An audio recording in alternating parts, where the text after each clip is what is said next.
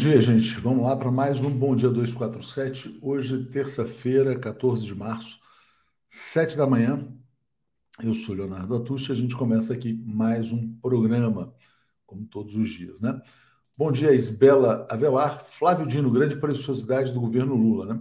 Flávio Dino disse que vai pedir cooperação internacional para investigar é, as joias de Jair Bolsonaro, que ele agora quer devolver. Que, na verdade, não são do Bolsonaro, né? A propina que o indivíduo recebeu.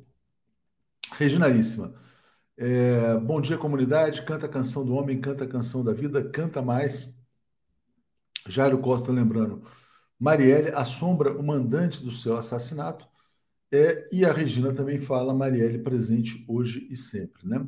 Compartilho com vocês aqui o artigo do Jefferson Miola, que a gente publica hoje no Brasil 247. A pergunta que dura cinco anos quem contratou o vizinho de Bolsonaro para assassinar Marielle Franco, né? Lembrando que Marielle investigou as milícias do Rio de Janeiro, que tem forte ligação com o bolsonarismo. Há outros antecedentes de assassinatos de pessoas é, que investigaram as milícias e foram assassinadas também, crimes jamais é, desvendados, é o caso da juíza Patrícia Scioli e o caso da Marielle Franco, cinco anos atrás. Quem mandou matar Marielle Franco? O Brasil deve essa resposta não apenas à família, mas à própria sociedade e às próximas gerações, né? porque o Brasil não pode ser um país em que a impunidade impera. Né? Os bandidos estão intocados, estão fugindo, estão como ratos, né? então é importante aproveitar esse momento histórico. Obrigado, Leni Brito, aqui mandando um bom dia Bom dia, gente linda da TV 247. É, Flávio Dino não decepciona, diz aqui Argolo. Eda, quem mandou matar Marielle? Muitas pessoas já têm uma resposta na cabeça, né? Mas esperam que essa resposta seja entregue pelas autoridades brasileiras, né?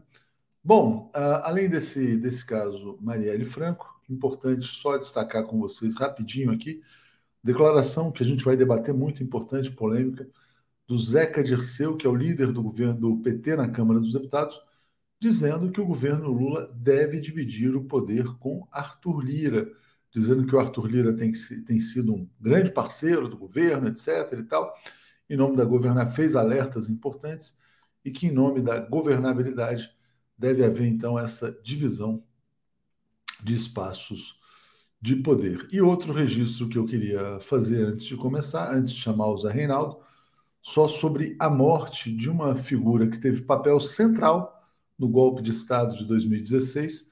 Faleceu ontem, aos 77 anos de idade, Eliseu Padilha, né? Estava ali se tratando de um câncer. Eliseu Padilha já havia, já tinha um antecedente de compra de parlamentares, quando ele comprou, ajudou a comprar a emenda da reeleição para o Fernando Henrique Cardoso, teve um papel central nisso é, inclusive é citado em livros sobre esse, essa, sua, essa sua atuação antirrepublicana, e foi o grande comprador de deputados para o golpe de Estado de 2016, portanto, um dos responsáveis pela volta do Brasil ao mapa da fome. Né? Bom, dito isso, vou trazer aqui já o Zé Reinaldo e a gente dá sequência ao Bom Dia 247. Bom dia, Zé, tudo bem? Bom dia, Léo. Bom dia a toda a comunidade da TV 247. Tudo bem? Terça-feira, 14 de março. A data mais importante, né, a gente já falava sobre ela, são cinco anos da morte, do assassinato né, de Marielle Anderson, né, Zé? Exato, precisa ser sempre lembrado, até porque esse acontecimento tem que ser lembrado, até porque é, até agora não estão esclarecidos todos os fatores, né? A gente intui, a gente até sabe, mas é preciso que as investigações vão até o fim é, acreditamos muito em que é, o compromisso assumido pelo governo Lula de levar isso até as últimas consequências realmente é, seja coberto de êxito e que a gente consiga descobrir efetivamente quem são os mandantes deste assassinato. Queremos lembrar a figura da Marielle, que é uma figura importantíssima na vida política do Rio de Janeiro e nacional, e ela vai simbolizar sempre a luta das mulheres brasileiras, das mulheres pretas, das faveladas, é, contra as injustiças sociais. Mas precisamos lembrar também, Léo, é, que no dia de hoje é, transcorre o centésimo, quadragésimo aniversário da morte de um dos maiores gênios que a humanidade já teve, e com certeza o maior gênio da filosofia e da ciência política, e da luta revolucionária do proletariado de todos os tempos, que é Karl Marx, fundador de uma teoria social revolucionária, e ele que foi um teórico, um filósofo, mas foi também um dirigente político e um organizador importante da luta dos trabalhadores na Europa. Há quantos anos é? 140 anos. 140 anos da morte de Karl Marx. Então, Isso. já visitei, a, na verdade, o túmulo de Karl Marx e a casa onde ele nasceu. Ele nasceu em Trier, na Alemanha, e está enterrado em Londres. Né? É, Marielle investigava as milícias do Rio de Janeiro quando foi brutalmente assassinada, como você falou, né? dedicou sua vida política a defender mulheres, população negra, LGBT+, e a população das favelas do Rio de Janeiro. Então, o Brasil deve essa explicação. E a outra matéria que eu tinha colocado, Zé, hoje tem um ato né, dos movimentos sociais cobrando punição aos mandantes do assassinato. Né? Então é importante. É, deixa eu até pegar aqui. Uh... E daqui a pouco. É, daqui a pouco, exatamente. Às oito da manhã, ali na Água Branca, na porta da, da PF. Em, em, frente à Polícia Federal. É importante Isso. cobrança aqui. Então, Exato. quem puder apoiar, participar, está aí divulgado. É, alguma outra data que você queira destacar, não? Bom, hoje é o dia também da morte de um grande poeta, o maior poeta brasileiro, Castro Alves, poeta romântico, condoreiro, poeta dos escravos. Ele morreu em 14 de março, numa idade muito tenra ainda, né? muito jovial. 24 anos. E pronto, lembrar que é considerado o Dia Nacional da Poesia também, em homenagem a ele. Baiano, né? Importante. É, Zé, e assim, só para a gente é, avançar, que você quer falar, você falaria algo sobre a, o papel do Eliseu Padilha, que faleceu ontem, a morte desse ex-ministro do Temer? É isso, ele foi o braço direito do, do Michel Temer, né? Foi ele que comandou o governo do Michel Temer esteve por trás de todas as articulações golpistas. É, temos aí uma matéria lembrando que ele já tinha desempenhado um papel na, na compra de votos que assegurou a reeleição do Fernando Henrique Cardoso. Então, é uma das figuras aí que é, protagonizaram aquele condomínio de forças das classes dominantes que derrubaram a presidente Dilma e que até hoje estão por aí, muitos deles querendo dar as cartas na vida política nacional. Instalou-se ali um dos governos mais corruptos da história do Brasil, né? Não só pelas figuras né, que, que faziam parte, né, o próprio Padilha, o Gedel Vieira Lima, o Moreira Franco, o Michel Temer, etc., mas pela grande corrupção, né, que foi assaltar o povo brasileiro e transferir renda do povo brasileiro às elites financeiras locais e internacionais. Né? Foi o grande assalto ao Brasil e ele foi o articulador do grande assalto ao Brasil. Que possa aí descansar em paz. Né? Então vamos lá. É... Zé Reinaldo, vou trazer essa notícia aqui sobre Cuba, que é muito importante. Eu acho que é muito sintética, né? Essa colocação do governo cubano. Multilateralismo é o maior pilar da paz. E é tão interessante essa frase, ela, é tão, ela tem um poder de síntese tão grande, que muitas vezes falam: ah, mas como é que vocês são pacifistas e tem uma posição assim ou assado no conflito A, B ou C, né? para falar do conflito que está mais é, em voga. Porque no fundo, no fundo, quer dizer, é, o pacifismo ele está expresso nessa frase. O multilateralismo é o maior pilar da paz. Gostei muito. Então, por favor. Perfeito. Uma declaração é, que ele deu, o ministro do Comércio Exterior de Cuba, o Malmierca, ele deu num seminário que ele está participando na Índia, onde também está realizando conversações bilaterais com o governo indiano, com a finalidade de incrementar o comércio bilateral. É, já essa, esse aspecto da visita dele à Índia já é importante em si, porque ele foi para lá para incrementar o comércio. Então, Cuba é um país socialista que está promovendo a, o aperfeiçoamento do seu modelo econômico, mas acredita é, no comércio internacional livre daqueles protecionismos unilaterais que as potências imperialistas impõem aos países emergentes, aos países mais fracos do ponto de vista econômico. Para além disso, tem essa declaração que, de fato, é uma síntese importante de um pensamento, que é a defesa do multilateralismo. E já que você fez a, a polêmica com esses que dizem, ah, mas como vocês defendem isso e aquilo, eu pergunto, a A e B, que supostamente defendem o multilateralismo, como são capazes de enquadrar um país como Cuba, que tem essas posições tão claras em favor da democratização das relações internacionais, enquadrar numa lista de países que favorecem o terrorismo, segundo a nomenclatura estadunidense e a falsa acusação estadunidense. Então, uma declaração como esta, em si mesma, desmente todas as acusações de potências que querem esmagar o governo cubano e o povo cubano. Então, está de parabéns, de fato, o ministro é, do Comércio Exterior de Cuba por defender esta tese. E é muito importante também que seja como um país do BRICS, mostrando também as inclinações é, políticas é, de Cuba no exercício desse multilateralismo, a sua aproximação com países que efetivamente desempenham um papel importante na construção do mundo multipolar. É, outro fato importante né, nesse sentido, Zé, foi essa aliança entre a Arábia Saudita e o Irã recente, né? É, com todas as ressalvas ali para os regimes políticos, mas isso vai reforçando a ideia desse mundo multipolar. É, e a Bárbara Arena está dizendo: viva Cuba, viva o multilateralismo. Zé, vamos então falar agora sobre o Equador, protestos de trabalhadores contra o governo do banqueiro Guillermo Lasso. Então está aqui, trabalhadores equatorianos realizam nessa terça mais uma manifestação em repúdio a esse governo neoliberal. Exato, é mais um protesto que tudo indica será massivo. Os organizadores prometem que da parte deles será um protesto pacífico e explicitam com muita clareza os seguintes pontos. Primeiro, é um protesto contra o descaso absoluto do governo neoliberal do banqueiro Guilherme Lasso para com as reivindicações dos trabalhadores no que diz respeito à saúde, à educação, à infraestrutura, à habitação, enfim, tudo que se refere a políticas sociais que tem sido é, abandonado pelo governo do Laço, revogando, inclusive, conquistas importantes de todo o período político em que o país foi governado pelo ex-presidente Rafael Correa.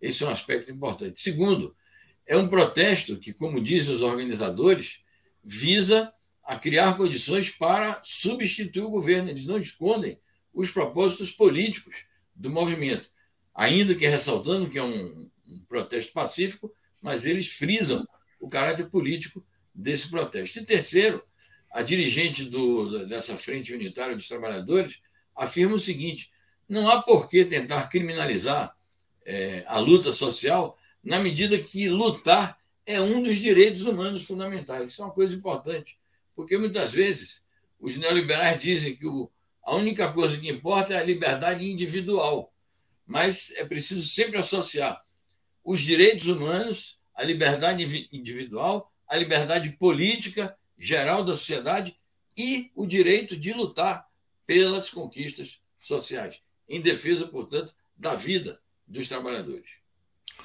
Zé, a gente falou sobre Cuba, né, que é um país sob sanções. Né? Nunca houve um pacote de sanções tão grande quanto o que atinge a Rússia nesse momento. Né? E esse pacote de sanções provocou o fechamento da agência de notícias Sputnik no Brasil. Eu vou compartilhar com o pessoal aqui é, esse tweet da jornalista Marina Lang, repórter. Ela fala: de ontem o tweet, né? Hoje assinei minha rescisão contratual com a Sputnik Brasil devido ao décimo pacote de sanções da União Europeia de sábado retrasado, que desta vez abarcou a agência e levou a sucursal do Rio a fechar as portas. São 20 pessoas demitidas somente nesta redação devido a isso. Só tenho a agradecer pelo respeito, ética e profissionalismo com que fui tratada pela chefia e pelos meus colegas no último ano, inclusive nessa rescisão contratual. Desejo que meus colegas encontrem emprego Vou tirar um período para descansar e repensar o que vou fazer adiante. Agradeço também às fontes com quem conversei no último ano pela confiança, sabedoria e vamos torcendo pela paz mundial o quanto antes, né? Então a gente percebe, né, quer dizer, como a sanção é um instrumento de guerra e a sanção tem objetivos, de fato, também ideológicos, né? Nesse caso, fechar uma agência de notícias até no Brasil. Diga, Zé. Provavelmente, Zé, eles não conseguiam receber remessas de pagamentos é, da Rússia para cá, através de bancos europeus, enfim. Sim, com certeza. É, é, um resultado direto das sanções estadunidenses e europeias, sanções globais dos países imperialistas contra a Rússia, atingindo em cheio a liberdade de expressão, a liberdade de informação, a liberdade de imprensa que eles, pela qual eles supostamente tanto lutam. É um grande prejuízo, naturalmente, em primeiro lugar, a gente lamenta a perda dos empregos de, de mais de 20 colegas nossos, jornalistas, que desempenhavam um papel importantíssimo é, como, enfim, profissionais qualificados. E é um grande prejuízo para a nossa informação geral da nossa sociedade, porque a Sputnik Brasil, para além de reproduzir aqui os despachos das agências noticiosas russas e mostrar o lado russo é, nessa confrontação internacional que está ocorrendo, a própria Sputnik aqui, a sucursal, produzia matérias extraordinárias, análises, comentários, entrevistas com os mais diversos setores da sociedade brasileira. Muitos acadêmicos, intelectuais brasileiros é, deram entrevistas importantíssimas para a Sputnik e que mereceram grande repercussão como peças jornalísticas de primeira grandeza. Quero, inclusive, destacar o seguinte, Léo.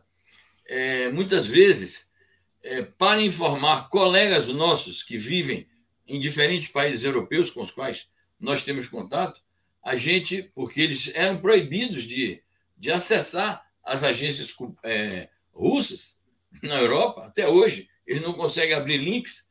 A gente pegava as matérias que reproduzia no Brasil 247 dando crédito para, seja o Russia Today, seja para a Sputnik, ou qualquer, a TASS, é, copiava, colava e mandava para eles a notícia, porque a partir dali eles podiam copiar e colar também, traduzir para os seus idiomas e reproduzir é, na Europa. Isso me refiro a blogs, jornalistas independentes, parceiros nossos na luta anti-neoliberal, na luta pelo mundo multipolar e pela liberdade é, de informação fidedigna. Bom, uma pena, né? De fato, grandes profissionais que trabalhavam ali. É, Leni Brito está dizendo, hoje também é dia, nacional, dia Nacional dos Animais, obrigado pela lembrança, Leni. E Lídia Lacerre dizendo, Salvador, Bahia presente. Bom dia, queridos atores de Reinaldo. Hoje é o Dia Nacional da Poesia, porque é o nascimento de Castro Alves, como o Zé lembrou, né? É, bom, vamos seguir então, Zé. Já falamos aqui sobre a Sputnik. Vamos falar agora sobre algo que tem uma relação com isso, que é essa colocação de um eurodeputado. Ele fala: não haverá paz nem estabilidade enquanto a OTAN existir. Né? A OTAN provocou a guerra contra a Rússia, a consequência da guerra são as sanções, e a gente está vivendo aqui o fechamento de uma agência de notícias no Brasil. Diga, Zé. Perfeito. A declaração de um eurodeputado irlandês de centro-esquerda tem havido também pronunciamentos de outros deputados europeus, alguns de direita, que têm lá suas contradições com, com os governos neoliberais em vigor em países europeus. Mas esse deputado aí é um deputado de centro-esquerda, da chamada esquerda é, verde nórdica, é, que envolve aqueles países todos ali do norte da Europa. E ele faz uma carga muito grande é, no comportamento do Reino Unido e é parte de uma crítica dura ao ex-primeiro-ministro Boris Johnson, que foi um dos estimuladores das políticas agressivas da OTAN. Ele está coberto de razão, porque, como nós temos destacado aqui diariamente, em nosso noticiário e em nossos comentários, uma das causas principais, talvez a principal causa, da guerra que está em curso no território da Ucrânia é a política expansionista, militarista da OTAN rumo ao território, às fronteiras do território da Rússia. E ainda hoje, depois da eclosão do conflito, em fevereiro do ano passado, a política armamentista da OTAN, o fornecimento de armas sistematicamente para o governo ucraniano, o impedimento a que esse governo ucraniano ingresse em negociações objetivas e realistas, eh, visando a um cessar-fogo à paz, tudo isso, todo esse comportamento da OTAN é, joga mais lenha na fogueira e, portanto, é, a existência realmente própria deste, desta aliança chamada Euroatlântica e as suas políticas de guerra é, é isso que realmente atrapalha os planos de paz mundial. Carlos Roberto de Carvalho, o império agoniza e se torna um grande perigo para a humanidade, né? E aí a gente entra, Zé, no colapso financeiro, né? Então a gente está vivendo uma situação de pânico financeiro, queda global das ações de bancos se aprofunda com o colapso do SVB e os temores de crise. Lembrando que o governo Biden decidiu socorrer, na verdade, os correntistas de bancos, vai pedir permitir que todos possam resgatar os seus recursos, ou seja, o Tesouro americano vai injetar capital nesses bancos que vão quebrar, mas o correntista não vai quebrar. Mas, de qualquer maneira, tem uma crise sistêmica aí se espalhando. Diga, Zé. Exato, tem uma crise sistêmica é, potencial, né? Há uma polêmica sobre isso, porque alguns acreditam que não, a coisa vai ser contida. O próprio Biden declarou é, ontem, além de ter é, se apressado a fazer a, a ajuda é, financeira aos bancos falidos, principalmente o SVB, ele disse: não, está na hora de exercer mais controle. Então, vamos ver se realmente ele vai ter condições de controlar esse aspecto importante da atual economia internacional, do neoliberalismo, que é o descontrole do capital financeiro e essa proliferação de, de capital improdutivo e que constitui o, o, principal aspecto, digamos assim, da obtenção de superlucros por parte é, dos grandes financistas mundiais. Mas tem esse aspecto aí na discussão sobre a capacidade que terá o Estado é, nacional estadunidense de outros países de exercer um controle e uma regulamentação maior. Mas o fato é que, apesar de que alguns estão subestimando, dizendo que isso não vai ocorrer, há um temor muito grande de crise global e isso se refletiu na queda das ações de maneira generalizada, como mostra a matéria que nós publicamos hoje, é, nas bolsas, a queda é, generalizada é, das ações de vários bancos importantes no mundo. Então, há um pânico, sim, Claro que eles podem exercer um controle imediato, impedir que a coisa saia do controle já, é, mas é, o perigo de uma crise sistêmica existe, não pode ser subestimado e nós devemos proteger a economia nacional em face disso. Certamente. É, deixa eu só mandar um recado aqui para a Estela sobre boleto de assinatura. A Elizabeth mandou para você ontem à noite e me copiou. Qualquer coisa me escreve um e-mail, mas eu recebi a cópia, Estela, por favor. É, Jarbas está nos apoiando aqui também. Vou colocar rapidamente aqui, Zé, a capa do Wall Street Journal, né, que é o jornal financeiro lá dos Estados Unidos, falando sobre a ansiedade no ponto máximo né, entre os financistas depois do colapso desse banco SVB, que nem era um dos grandes bancos, né, mas é exatamente pelo risco de crise sistêmica.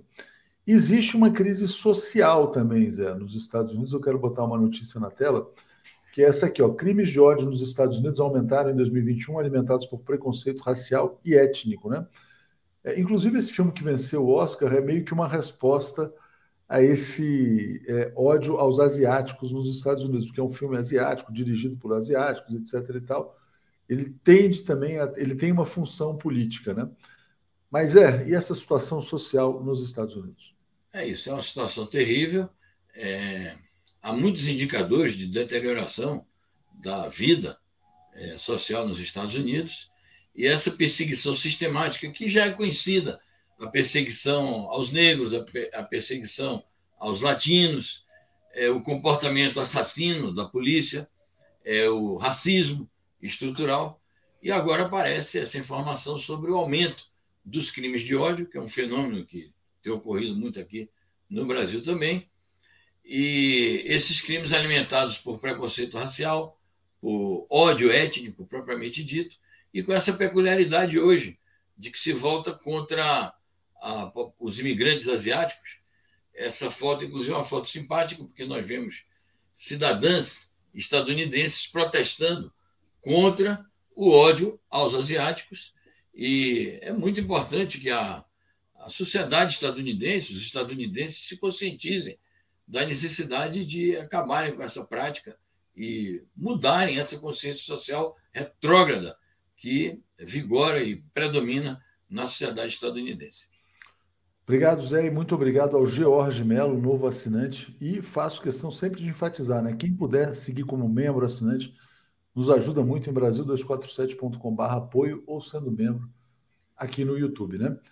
Bom, uh, ontem alguém falou aqui, Zé, sobre a tal armadilha de Tucídides, né, do historiador grego, tal, aquela coisa de Atenas, Esparta, quando uma potência supera a outra. E claramente a gente está vendo a ultrapassagem, né, os Estados Unidos sendo ultrapassados pela China. Foi concluída a sessão anual do parlamento, por que, que essa notícia é importante? Essa notícia é importante, primeiro porque é, aprovou um conjunto de leis que podem ser sintetizados no seguinte: avança a modernização socialista da China. Essa modernização socialista se expressa, no momento atual, no desenvolvimento com maior qualidade. Então, não é aquele desenvolvimento apenas de dizer o PIB subiu 10, o PIB subiu 12, o PIB subiu 8. É um desenvolvimento com qualidade, é, acompanhando o ritmo da revolução tecnológica e científica, apropriando-se dos ganhos da revolução tecnológica e científica. Segundo, porque, é, no plano internacional, é, o parlamento fez pronunciamentos muito eloquentes sobre a assertividade é, da política externa chinesa e da maior presença chinesa no mundo e da capacitação chinesa para enfrentar os perigos e ameaças que rondam o país, principalmente aqueles relacionados com é, Taiwan, que faz parte do território da China e que as potências imperialistas fazem questão de estimular o separatismo. E o terceiro aspecto que eu poderia salientar é a reeleição do presidente Xi Jinping para um terceiro mandato e com a reeleição dele também a renovação de uma série de cargos é, da cúpula do poder chinês, é, designadamente o primeiro-ministro, o novo primeiro-ministro, ministro da Defesa, ministro das Relações Exteriores, que foi mudado recentemente. E por que, que é importante a, a eleição do Xi e essa renovação da cúpula do poder chinês nos demais cargos? Porque o Xi Jinping ele se destacou como líder desta fase, esta nova fase que a China está vivendo e que o mundo está vivendo com o protagonismo chinês. Então, ele se revelou como um grande estadista, como defensor da independência chinesa e como um protagonista internacional. Vamos lembrar, Léo, que ele vai visitar a Rússia nos próximos dias e diz que na volta, depois das conversações dele com o presidente Putin, ele vai ter uma, conferência, uma videoconferência com o Zelensky. Então, pode ser que surjam novidades sobre o processo político-militar ali, no, na guerra do leste europeu, a partir de uma mediação chinesa. Vamos aguardar. É exatamente o que foi sugerido pelo presidente Lula, né? que a China passasse a exercer um papel como nova potência, né? um papel Isso. central. E essa última notícia, Zé, o Xi vai participar de uma cúpula entre o Partido Comunista Chinês e vários partidos políticos do mundo incluindo o PCdoB também? Como é que vai ser isso? Sim, sem dúvida. O PCdoB vai participar. É, essa cúpula vai se realizar amanhã. Partidos políticos do mundo inteiro, como diz a notícia. Eu acredito que, além do PCdoB, outros partidos políticos brasileiros é, participarão. É, tem uma novidade que é o seguinte: alguns amigos da China, intelectuais, veículos de imprensa, jornalistas de nomeada que fazem a cobertura dos assuntos chineses também estão convidados entre estes, nós próprios, é, do Brasil 247, fomos convidados e vamos estar presentes, quer dizer, virtualmente, né? porque a cúpula será virtual. Vamos acompanhar o discurso do presidente Xi, mas nós estamos, como veículo de comunicação, fazendo parte dessa história. Muito bom, Zé. Parabéns. Importante. Depois a gente vai trazer esse discurso e esse evento aqui para o público da TV 247. Zé, obrigado. Boa terça-feira aí para você. Vamos seguir aqui. Obrigado, eu igualmente. Tchau, tchau. Valeu.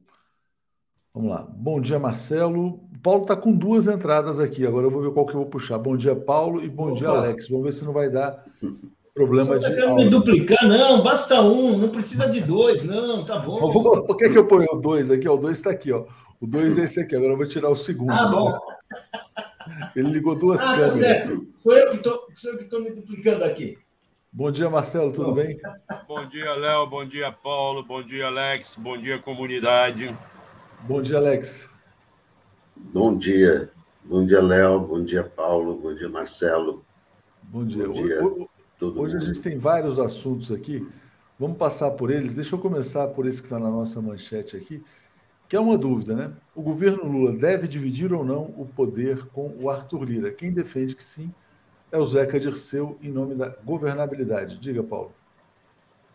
Olha, ah, eu não entendi direito isso aí. Eu não, não, gosto muito dessa ideia, não. Eu acho que o Lula é o Lula, foi eleito, é o presidente.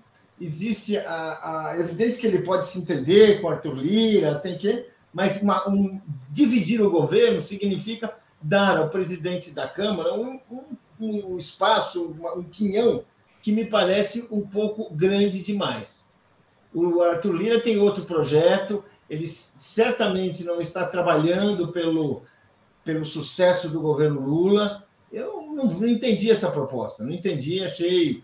Uh, pode ser uma, uma, uma conversa assim, sem uh, gentileza, vamos demonstrar aí, até tudo bem agora. Se for sério, eu não consigo levar, eu não consigo acreditar que isso seja positivo para as pessoas que votaram por larga diferença no Lula. Sei das, sei das diferenças que das dificuldades que, tem no, que temos na Câmara e temos também no Senado, mas essa ideia não me parece assim. Não estamos no parlamentarismo.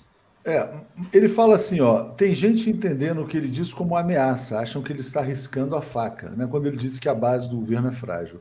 Na verdade, ele está fazendo alertas importantes e, portanto, ajudando o governo. Né? Ele afirma que as críticas à Lira são feitas por falta de conhecimento e pessoas que não querem dividir o poder. E aí ele fala: ele tem esse poder porque venceu as eleições para ser presidente da Câmara. É um erro não dividir o poder com Lira. Tem que dividir com critérios, com transparência, mas tem que dividir. É, como é que você avalia isso, Marcelo, na sequência? O Alex, diga, Marcelo. Olha aqui, o, é verdade que o Arthur Lira ganhou a eleição da Câmara. Isso é verdade, ninguém nega. Mas ganhou, inclusive, com a ajuda do PT e do Lula. E quem teve mais voto? O Lula como presidente ou o Arthur Lira como presidente da Câmara? Quem é o, o mais legítimo para tocar a política brasileira? É o Lula, que é presidente da República, lembremos, pela terceira vez, depois de tudo que a Lava Jato e a direita aprontou contra ele, a direita, inclusive, do Arthur Lira, o centrão, inclusive, do Arthur Lira, que tem interesses muito mais econômicos do que políticos. Não dá para a gente bancar aqui, acusar direto, mas é óbvio que o Centrão joga com os orçamentos. Eu acho que o Arthur Lira tem que ser respeitado, tem que ser respeitado. Tem que negociar com ele, tem que negociar com ele. Mas chegar a esse ponto que o Zeca Dirceu fala, eu acho exagero. É, vamos ler, vou ler o comentário da Érica Leal dizendo: ó, o povo não elegeu Lira como presidente, é preciso parar Lira, né? Alex, e hoje também o presidente Lula começa a distribuir cargos à União Brasil, MDB, segundo escalão, tal, para tentar conquistar apoio. Como é que você avalia esse realismo político, pragmatismo, que para alguns é rendição, enfim, qual é a sua leitura? Não, é o seguinte, a declaração do Zeca Dirceu foi infeliz. É, não devia ter dito isso. O fato é que o governo já está dividindo o poder com Lira, mas explicitar isso, eu não, não acho que foi é, uma boa política. Né? Eu acho que o, o, o parece que ela assim, parece que entre, jogou a toalha. Né? Ah, vamos dividir o poder com Lira. Quer dizer, não, não gostei disso aí, não. São poderes independentes, né? São poderes independentes. O Lula tem muito poder, o Lira tem poder, mas é, é, nos bastidores está tá claro que o poder está dividido, mas explicitar isso, acho que não uma boa política, não. Divide, mas é... não conta, né? É, é, claro. Divide, claro, são coisas que você não pode. O, o Fernando está dizendo assim: Lira é a raposa tomando conta do galinheiro. Eu vou pedir para vocês aqui uma rápida avaliação sobre um outro articulador político. Eu já falei um pouquinho sobre ele, mas ele faleceu na madrugada de ontem, que foi o Eliseu Padilha, né? Era um grande comprador de votos no parlamento, né, nessa arte de negociar apoio. Paulo, e aí, o que dizer sobre Eliseu Padilha? Olha, uh, eu estava lendo isso e ele foi um, grande, ele foi um grande operador, né? Uh, especialmente no sentido de, de, de armar a cena, armar vitórias que, na verdade, não interessavam ao povo que interessavam assim as elites dirigentes, a esses partidos que têm voto, pode até ter voto no Congresso, mas não tem voto popular, não representam alternativas populares, assim, projetos progressistas, nem democráticos, nem muito menos assim de interesse, né? Enfim, é um político que foi eficiente nesse sentido, educado, mas vamos dizer assim, enfim, articulador de golpe de Estado. Quer dizer, o sujeito que articulou o golpe de 2016, é assim, o que, que ele vai dizer dessa pessoa? Eu não sei. A, a compra da reeleição boa, também. A gente pode dizer, ajudou a piorar o destino do Brasil. Pô, desculpa, né? Acabou de chegar aqui o Nilson Padilha como assinante. Eu não sei se ele é parente do Padilha, mas bem-vindo. Muito obrigado aqui. Valeu, Nilson. Marcelo, o que, que você diria do Padilha? O que, que você lembra do, do Eliseu Padilha? Isso tudo que o. Tem um telefone tocando na casa de alguém aí. É, é o Paulo. Paulo, Alô, vai, vai, já e ele ainda não, não silencia ele aí. Já fechei o áudio dele. Olha, é isso que o Paulo falou, o Eliseu Padilha. É a velha raposa política. Ele foi ministro em três governos: Fernando Henrique, na Dilma e no Temer. E no Temer ele se revelou. Ele foi o articulador de tudo ali junto com o Temer. Para chegar ministro, para o Temer assumir, ele já estava articulando. Eu não me lembro, talvez vocês possam me lembrar, se ele permaneceu ministro da Dilma até o final da Dilma e emendou com o Temer, ou se ele não, saiu ele antes. para trair, ele, ele pulou para ficar com o Temer quando, quando ficou. Ele impossível. pulou para ficar com o Temer. Tá, Peraí que o Paulo está é tá falando silenciado. Peraí, Paulo, você está silenciado. Ele Deixa pulou. lá, completando, Marcelo. Esse é, é um descaramento. Né? Desculpa, desculpa. É, sei lá, né? Tá. É, ele é o articulador, junto com o Temer, do golpe que destituiu a Dilma sem motivos. Motivo meramente político. Motivo meramente de não ter aceito a reeleição da Dilma e o Temer querer é, assumir. Raposa no galinheiro. Raposa no galinheiro, é essa. Raposa no galinheiro, está bem colocado. Raposona velho golpista, diz aqui o João do Sertão. Alex, eu vou te pedir para falar sobre o Padilha, mas já vou botar o próximo tema aqui na, na tela, que são as posições que o Flávio Dino está tomando em relação à questão das joias aí. Né? Então, o Bolsonaro vai ser intimado a depor e o Brasil pode pedir uma cooperação internacional. Bolsonaro está sob pressão, inclusive quer devolver aquele estojo de 400 mil reais. Mas se quiser falar sobre o Padilha, está aí colocado e na sequência a gente entra nas joias. Não, é, eu acho que essa questão das joias, né, tem hoje o, o depoimento do, do, almirante Bento Albuquerque. É, devolver as joias, é evidente que ele tem que devolver, mas isso aí não livra o, do, do, dos processos e, da, e, e do roubo. Porque o peculato já foi cometido. Né? Então, não é porque ele vai devolver que não vai existir o peculato. Né? O peculato já foi caracterizado. É, ele se apropriou de bens que eram do Estado. Né? o, o presente foi, não foi para ele, está na lei né? o valor desse presente, não é um presente para o Estado brasileiro. Ele se apropriou, é, é, é, é peculato. Ele agiu para liberar, para resgatar as joias da, da mulher dele, da primeira dama, né? É, isso caracteriza é, mais, é, mais crimes. Então, não basta devolver. Quando você rouba alguma coisa, você já cometeu o crime. Você devolve e não atenua em nada o teu roubo. E tem casos clássicos né, que mostram que isso aí não, não adianta. Você roubou, roubou. Devolver não, não, não te livra da, da dessa condenação. Não, roubei, usei e tal, agora devolvo. Luciana não, Barros. é roubou. Luciana Barros está fazendo um alerta importante. Coitada da raposa, né? Quando alguém não presta, dá o um nome a ela, né?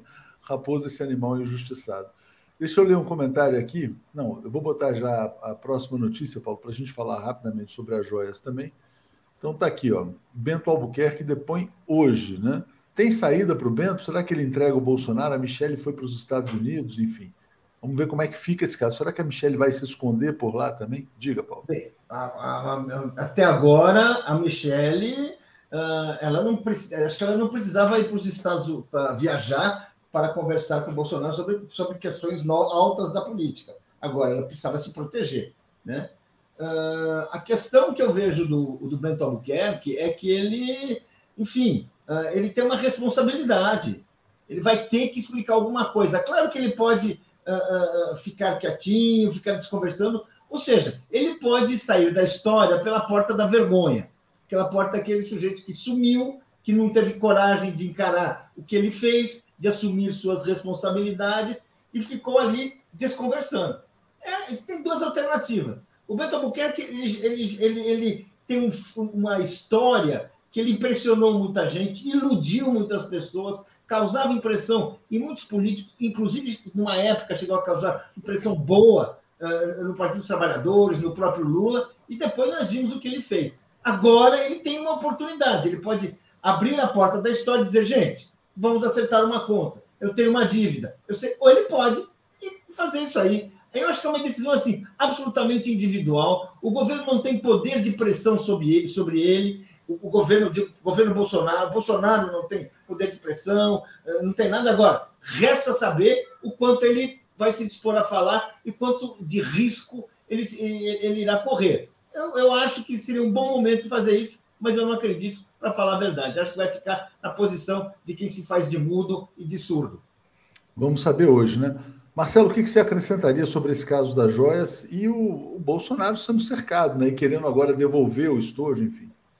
Eu discordo um pouco do Paulo quando ele diz que o Bento Albuquerque tem chance de abrir a porta, entrar. Bento Albuquerque entrou na história pela porta dos fundos. Já deixou as digitais dele na tentativa do peculato. Já fez o jogo sujo escondeu o que ele trouxe. Eram, como, a, como o Alex se lembrou aqui, vários outros lembraram, eram três pessoas na comitiva. Um foi pego com as joias de 16 milhões. E a, as outras joias não estavam na bagagem dela, senão teriam sido pegas. O outro é o diplomata que hoje está em Cuba, em Havana, representando o Brasil, e que foi honesto. Trouxe minha bagagem de mão, se eu tivesse alguma coisa, mandava pela mala diplomática. Só resta o almirante assumir que ele é quem trouxe essas joias que foram parar na mão do Bolsonaro e que agora o Bolsonaro, que antes dizia, não, esse é um presente personalíssimo, esse é um presente que eu tenho direito, agora ele resolveu entregar o TCU. Não, vamos ver, não sei o quê quer limpar a barra. Todo esse pessoal está com a barra suja. Entraram na história pela porta dos fundos. Lamentavelmente, e aí vem um outro assunto que depois eu quero conversar aqui, os militares com o Bolsonaro só fizeram piorar a imagem que eles, durante um período, tinham conseguido melhorar ao se afastarem da política. Com o Bolsonaro, eles mergulharam na política. Em busca de quê? Em busca de cargo, de salário, em busca de benefício pessoal. E afundaram-se na lama. Andar com Bolsonaro é afundar na lama. É, mas ganharam muito bem para isso, né? Uh, é aquela coisa, pagando Será? bem que mal tem, né? Será que vale a pena? Bom, para quem vale recebeu, talvez valido, não ah, sei. Eu, eu tenho minhas dúvidas se vale a pena você não poder botar com a cabeça no travesseiro à noite e dormir tranquilo. Mas tem gente que Para mim não assim, vale. Para mim não vale. Tranquilo. Agora, o que eu acho é que ele tem a oportunidade de dizer que ele cumpria ordens. Isso pode ser uma saída para ele. Ele não pode cumprir ordem para fazer coisa ilegal, isso ele aprende como militar. Ah, bom, ah, bom, é. tá bom. Então não pode, então não pode, tá bom. Vamos ver, vamos ver como é que ele vai se sair nesse depoimento de hoje, né? Deixa eu trazer os comentários aqui. O professor Rubnadson está dizendo: o PT tem talvez o maior articulador político na atualidade, é o Wellington Dias, ex-governador do Piauí. Deveria estar no lugar do Alexandre Padilha e assim Lula teria menos pro problemas com o Congresso. Jarbas Nunes está nos apoiando. Renata Ferraz, que essa divisão com o Lira não signifique nada além do reconhecimento do apoio dele o potencial de traição é alto. Né? Na verdade, assim, já existe uma traição ao programa. Né? A grande discussão, por exemplo, o Conselho de Administração da Petrobras vai ser o conselho é, do, do, do, programa do partido do, presidente Lula ou vai ser o, o conselho do Centrão? Essa, essa questão está instalada. Mas vamos falar de eleições aqui, Alex. Tem a possibilidade de que o Datena, mais uma vez, seja lançado candidato a prefeito de São Paulo. Né? E o nome que surgiu agora para ser vice do Boulos é da Ana Estela Haddad. É, como é que você está vendo? E o Datena é aquele cara que sempre aparece e depois desaparece. Mas diga, Alex. É, mas dessa vez eu, eu acho que isso aí, Prefeitura de São Paulo, o que eu achei esquisito foi o, o Lupe anunciar que o Datena será candidato do PDT, né? O Lupe está no governo, né? O governo, é, o PT, né? Tá claro que vai apoiar o Bolos, né? Como é que vai, como é que vai, vai ficar essa situação aí com o Lupe, com o Datena? E é o seguinte, é, muitas vezes já o Datena caiu fora Porém, agora, primeiro que a prefeitura, ele já desistiu também de prefeitura, mas prefeitura ele fica em São Paulo. Segundo, ele já ganhou dinheiro para ele, para os filhos, para os netos. Né? Terceiro, no lugar dele, na, no, no, programa da Band, ele coloca o filho dele, que é igual a ele. Igualzinho, impressionante. Como o, o filho do Datena é o Datena Júnior, né? Então, me parece, e, e, e como, bom, esse, me parece que o, dessa vez, né, realmente, o Datena tem possibilidade, né? Porque é muito popular, o programa é popular e tal, e é em São Paulo, não é senador, não é e tal. Agora, como é que como é que o Lupe vai, né, vai resolver essa questão? Ele vai continuar ministro? O PDT, né? Como é que fica? né, o PDT em relação ao governo Lula lançando o Datena, porque aí realmente, claro que o Boulos é o favorito, mas com Datena na parada, a situação se complica, né? É, ele sempre larga lá na frente, né? O Fabrício Tavares está dizendo: ó, medo e delírio em Brasília está cravando que Bento Albuquerque vai entregar Bolsonaro. Os milicos safados cansaram de desgaste. Paulo, você acha que é uma boa chapa, Boulos Anistela Haddad? Olha, primeiro eu acho Boulos um bom candidato. A Estela Haddad, que eu acho que é uma personalidade importante, uh, tem carisma, tem conhecimento, tem uma história uh, na educação importante. Eu não sei o, a, a, base política que ela possui.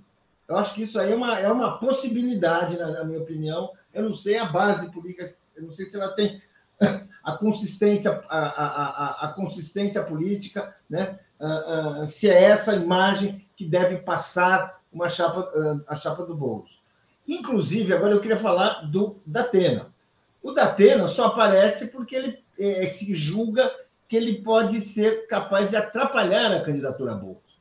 Porque, vamos dizer assim, o Boulos ele já é, é, é, é um concorrente que tem uma base na cidade, bem maior e bem mais consistente, em vários momentos ele demonstrou, e ele tem chances reais de chegar na prefeitura e essa presença da. da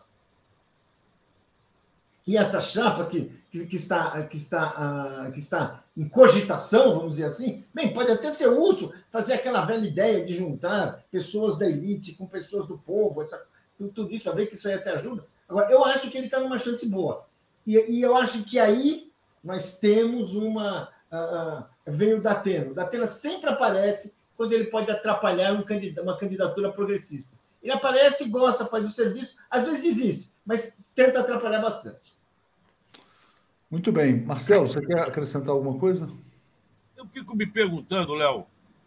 Eu adoro a Ana Estela como educadora. Ela soma o Boulos. O que ela traz?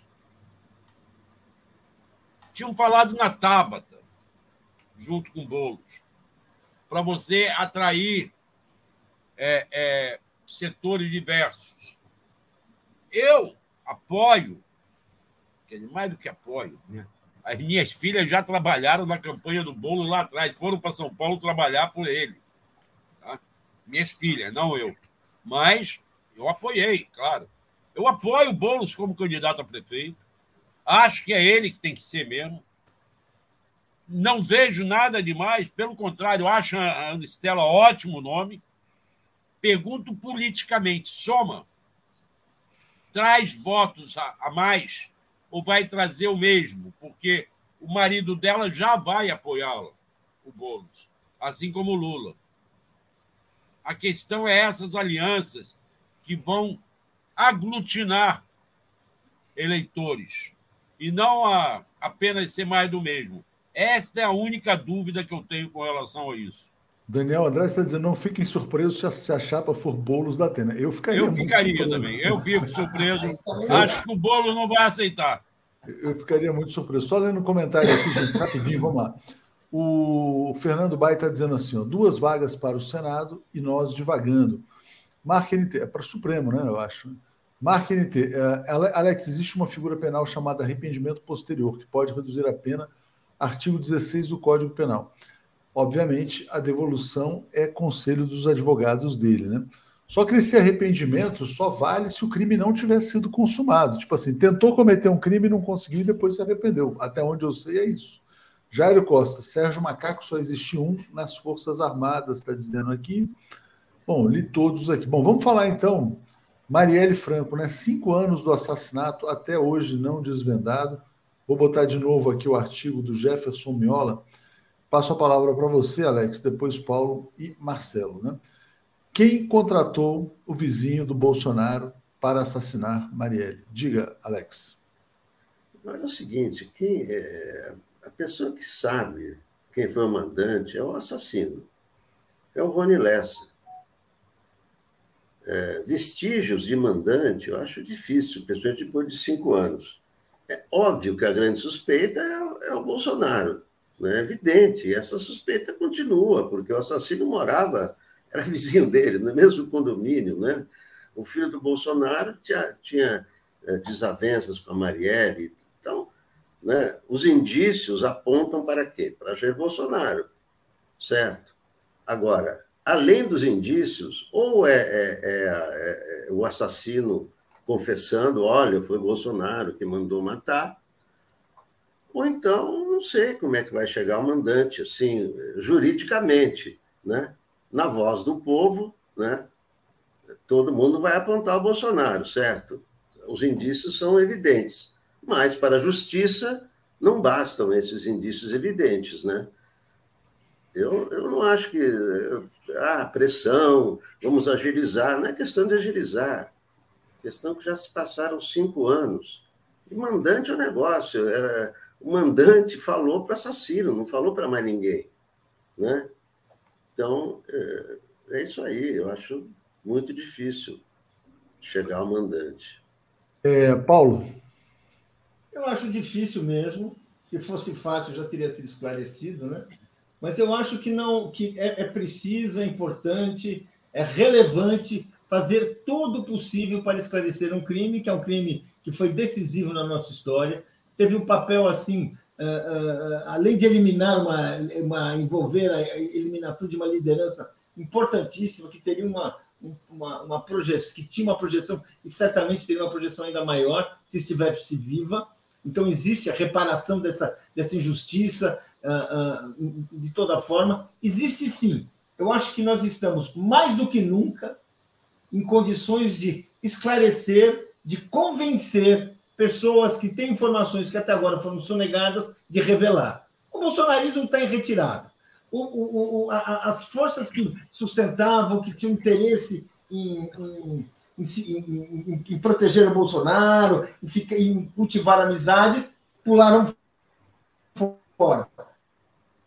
Bem, eu acho que é o momento, porque aqueles estavam que estavam diretamente ligados à, à, à operação, né? existem pessoas que conhecem como esses segredos sempre eles acabam se espalhando e o círculo de proteção acaba se enfraquecendo e as histórias vazam.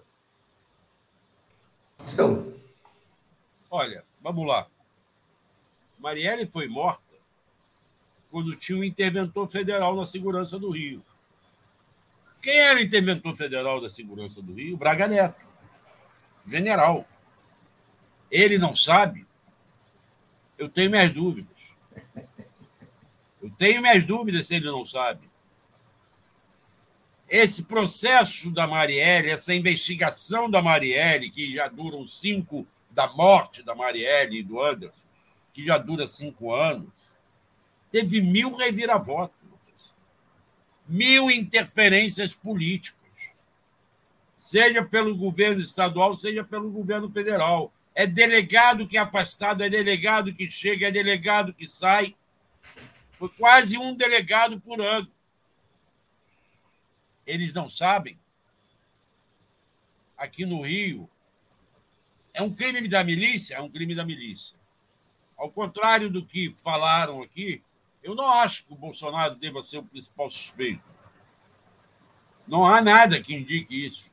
A não ser o fato de que o assassino morava no mesmo condomínio e namorou a filha do assassino, namorou filha, o filho do Bolsonaro.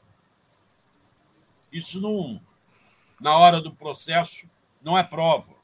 É, mas tem o fato do, de um dos assassinos ter tocado por engano na casa do Bolsonaro, segundo o porteiro, né, Marcelo? Tem esse fato, segundo o porteiro, um porteiro que sumiu. Aí você tem que investigar isso. Você tem que conversar com o cara. Cadê o porteiro? Mas não foi feito. É, há fatores, não dá para apontar. Ah, é suspeito, não é suspeito. Não sei. É estranho isso tudo. Acho que a entrada novamente da Polícia Federal vai ajudar. Vai ajudar. Há como chegar lá, sim, sem ser obrigado a pegar os executores e botar no pau de arara e bater nele, como os milicianos gostam de fazer, ou como os bolsonaristas defendem que faziam na, na, na ditadura. É um trabalho de inteligência e é um trabalho de xadrez, jogo de xadrez. Só que eu acho que já tem peças que já foram levantadas e não vieram a público estão esquecidas. Por isso eu tenho confiança, ou pelo menos esperança, de que realmente se caminhe em alguma descoberta nova. Bom, vamos lá, vamos aguardar. Deixa eu trazer um último tema aqui. Eu até vou botar uma, uma notícia na tela, que é uma decisão de hoje do metrô de São Paulo na gestão do Tarcísio, né? Então tá aqui, ó. o metrô de São Paulo decide mudar o nome da estação Paulo Freire para Estação Fernão Dias, um bandeirante. Né? Bom, é, ontem, por curiosidade, eu fui a um almoço uh, promovido em torno do Tarcísio de Freitas, em São Paulo. Nunca tinha ouvido ele falar e nunca tinha ouvido também as reações dos empresários em relação ao personagem. O cara, ele é uma metralhadora de números, projeto, promete tudo, não sei. Ontem ele anunciou 500 apartamentos em São Sebastião, que, segundo ele, vão ficar prontos em 150 dias. É, falou em trem São Paulo-Campinas, trem para a Baixada, é, o lançamento do Rodoanel Norte, é, hidrogênio verde para São Paulo. Vai falando, falando, falando, falando, falando. É um bom orador. E nesses eventos, né, tem uma curiosidade: são eventos empresariais. Aí os empresários lá presentes eles tinham, nota, eles tinham que dar uma nota para o governo federal, uma nota para o governo municipal e uma nota para o governo estadual. Então, o governo federal ganhou quatro, né? o governo municipal ganhou seis e o Tarcísio ganhou oito. Né? O que, que, eu quero dizer com isso? O Tarcísio vai dar muito trabalho. Né? Vai dar muito trabalho, por quê? Porque, ao que se diz aí, o Estado de São Paulo tem muito dinheiro em caixa para projeto, para investimento. Ele está dizendo que vai sair construindo, fazendo, acontecendo. Ele é muito marqueteiro.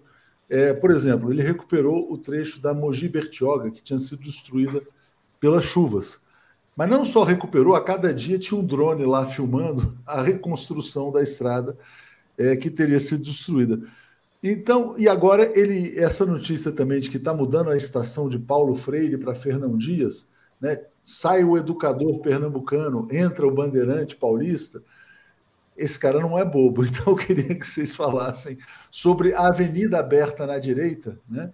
e o papel que pode ser ocupado por esse governador de São Paulo. Alex, depois Paulo e Marcelo para fechar. Diga, Alex. Acho que é muito cedo para avaliar Tarcísio de Freitas, três meses, é muito cedo para avaliar o governo. É muito... O prefeito não, o prefeito já está aí faz tempo, mas avaliar em três meses, o que me parece, né, até pela tua descrição, que é o novo Paulo Maluf, né? Ele está querendo se colocar como um Maluf que não rouba, mais ou menos isso. Quer dizer, um Maluf que é, não rouba. Vamos ver, né? Em três meses é muito pouco, mas é um engenheiro, né? Obras, obras, obras, né? né? Claro, né? É a obra que, né? Mobiliza todo mundo, né? Porque tem grana, tem tudo isso. Me parece que, né? Ele quer construir mais de Paulo Maluf, um cara de direita, evidentemente, mas não de extrema-direita, né? Quer dizer, ele é, posa com o Zé Gotinha, então ele não é contra a vacina e tal, né? Fica se equilibrando ali, porque aqui ele tem ele tem o Kassab, né? Ele tem que ser meio Bolsonaro, meio Kassab. Eu acho que mais próximo do Maluf, né? Essa imagem que. É, você colocou bem, o, tá Maluf, o, Maluf sem os escândalos, pelo menos até agora. E essa coisa da escolha também, né, Paulo, do Fernão Dias no lugar do educador, também tem a ver com o malufismo, de certa maneira. É o desbravador, né? Diga, Paulo. É exatamente. Quer dizer, ele está cultivando o reacionarismo da elite paulista. Porque, vamos dizer assim, hoje em dia, alguém saudar bandeirantes. Os bandeirantes mataram quantos, quantos indígenas? Destruíram, a, a, a, destruíram as florestas. Uh, eram assim, escraviz... traziam escravos e escravizavam. Quer dizer, não há glória nessa história. Não há, assim, é uma glória de, coloniz... Coloniza... de colonizadora. É, é, é, é, assim, eu acho uma vergonha alguém falar, ter coragem de, de trocar o nome Florestan Fernandes, um homem com não, não, Paulo Freire, Paulo Freire. Não, Paulo, Freire Paulo Freire. Desculpa, Paulo Freire, um, um, educador respeitado no mundo, que criou uma, uma, uma pedagogia, que é a pedagogia de alfabetizar o pobre, que era excluído da, dos direitos políticos e foi perseguido por causa disso, e, e, e chamaram um exterminador. O, o, o Fernando, Fernando Dias é um exterminador. É nome de escola em São Paulo? É. Eu, eu já prestei vestibulinho para aquela escola? Prestei. É uma escola. Ok, mas, mas assim, uh, fazer isso é assim, assim, é uma vergonha. São Paulo não glorificar este personagem, que esse personagem que é contrário a tudo aquilo que o, o país está se recuperando. O, o, o presidente Lula foi reconhecer os indígenas agora. O país está fazendo tudo isso, nós estamos devolvendo, estamos pedindo desculpas pelos crimes cometidos. E vem alguém querendo glorificar o seu Fernando Dias. Não dá certo, não é possível. É, assim, eu, eu acho é uma vergonha assim de cara. Né? E além do que, o Paulo Freire tem valor em si. Ele é, é um intelectual importantíssimo, muito valioso, corajoso, assim, e que, gente, assim, era um representante moderno do iluminismo. Ele acreditava na educação, na letra, na palavra. Essa é a mensagem que fica. Agora a gente vê o quê? Para quem vem de Trabuco, gente, não dá. Não dá.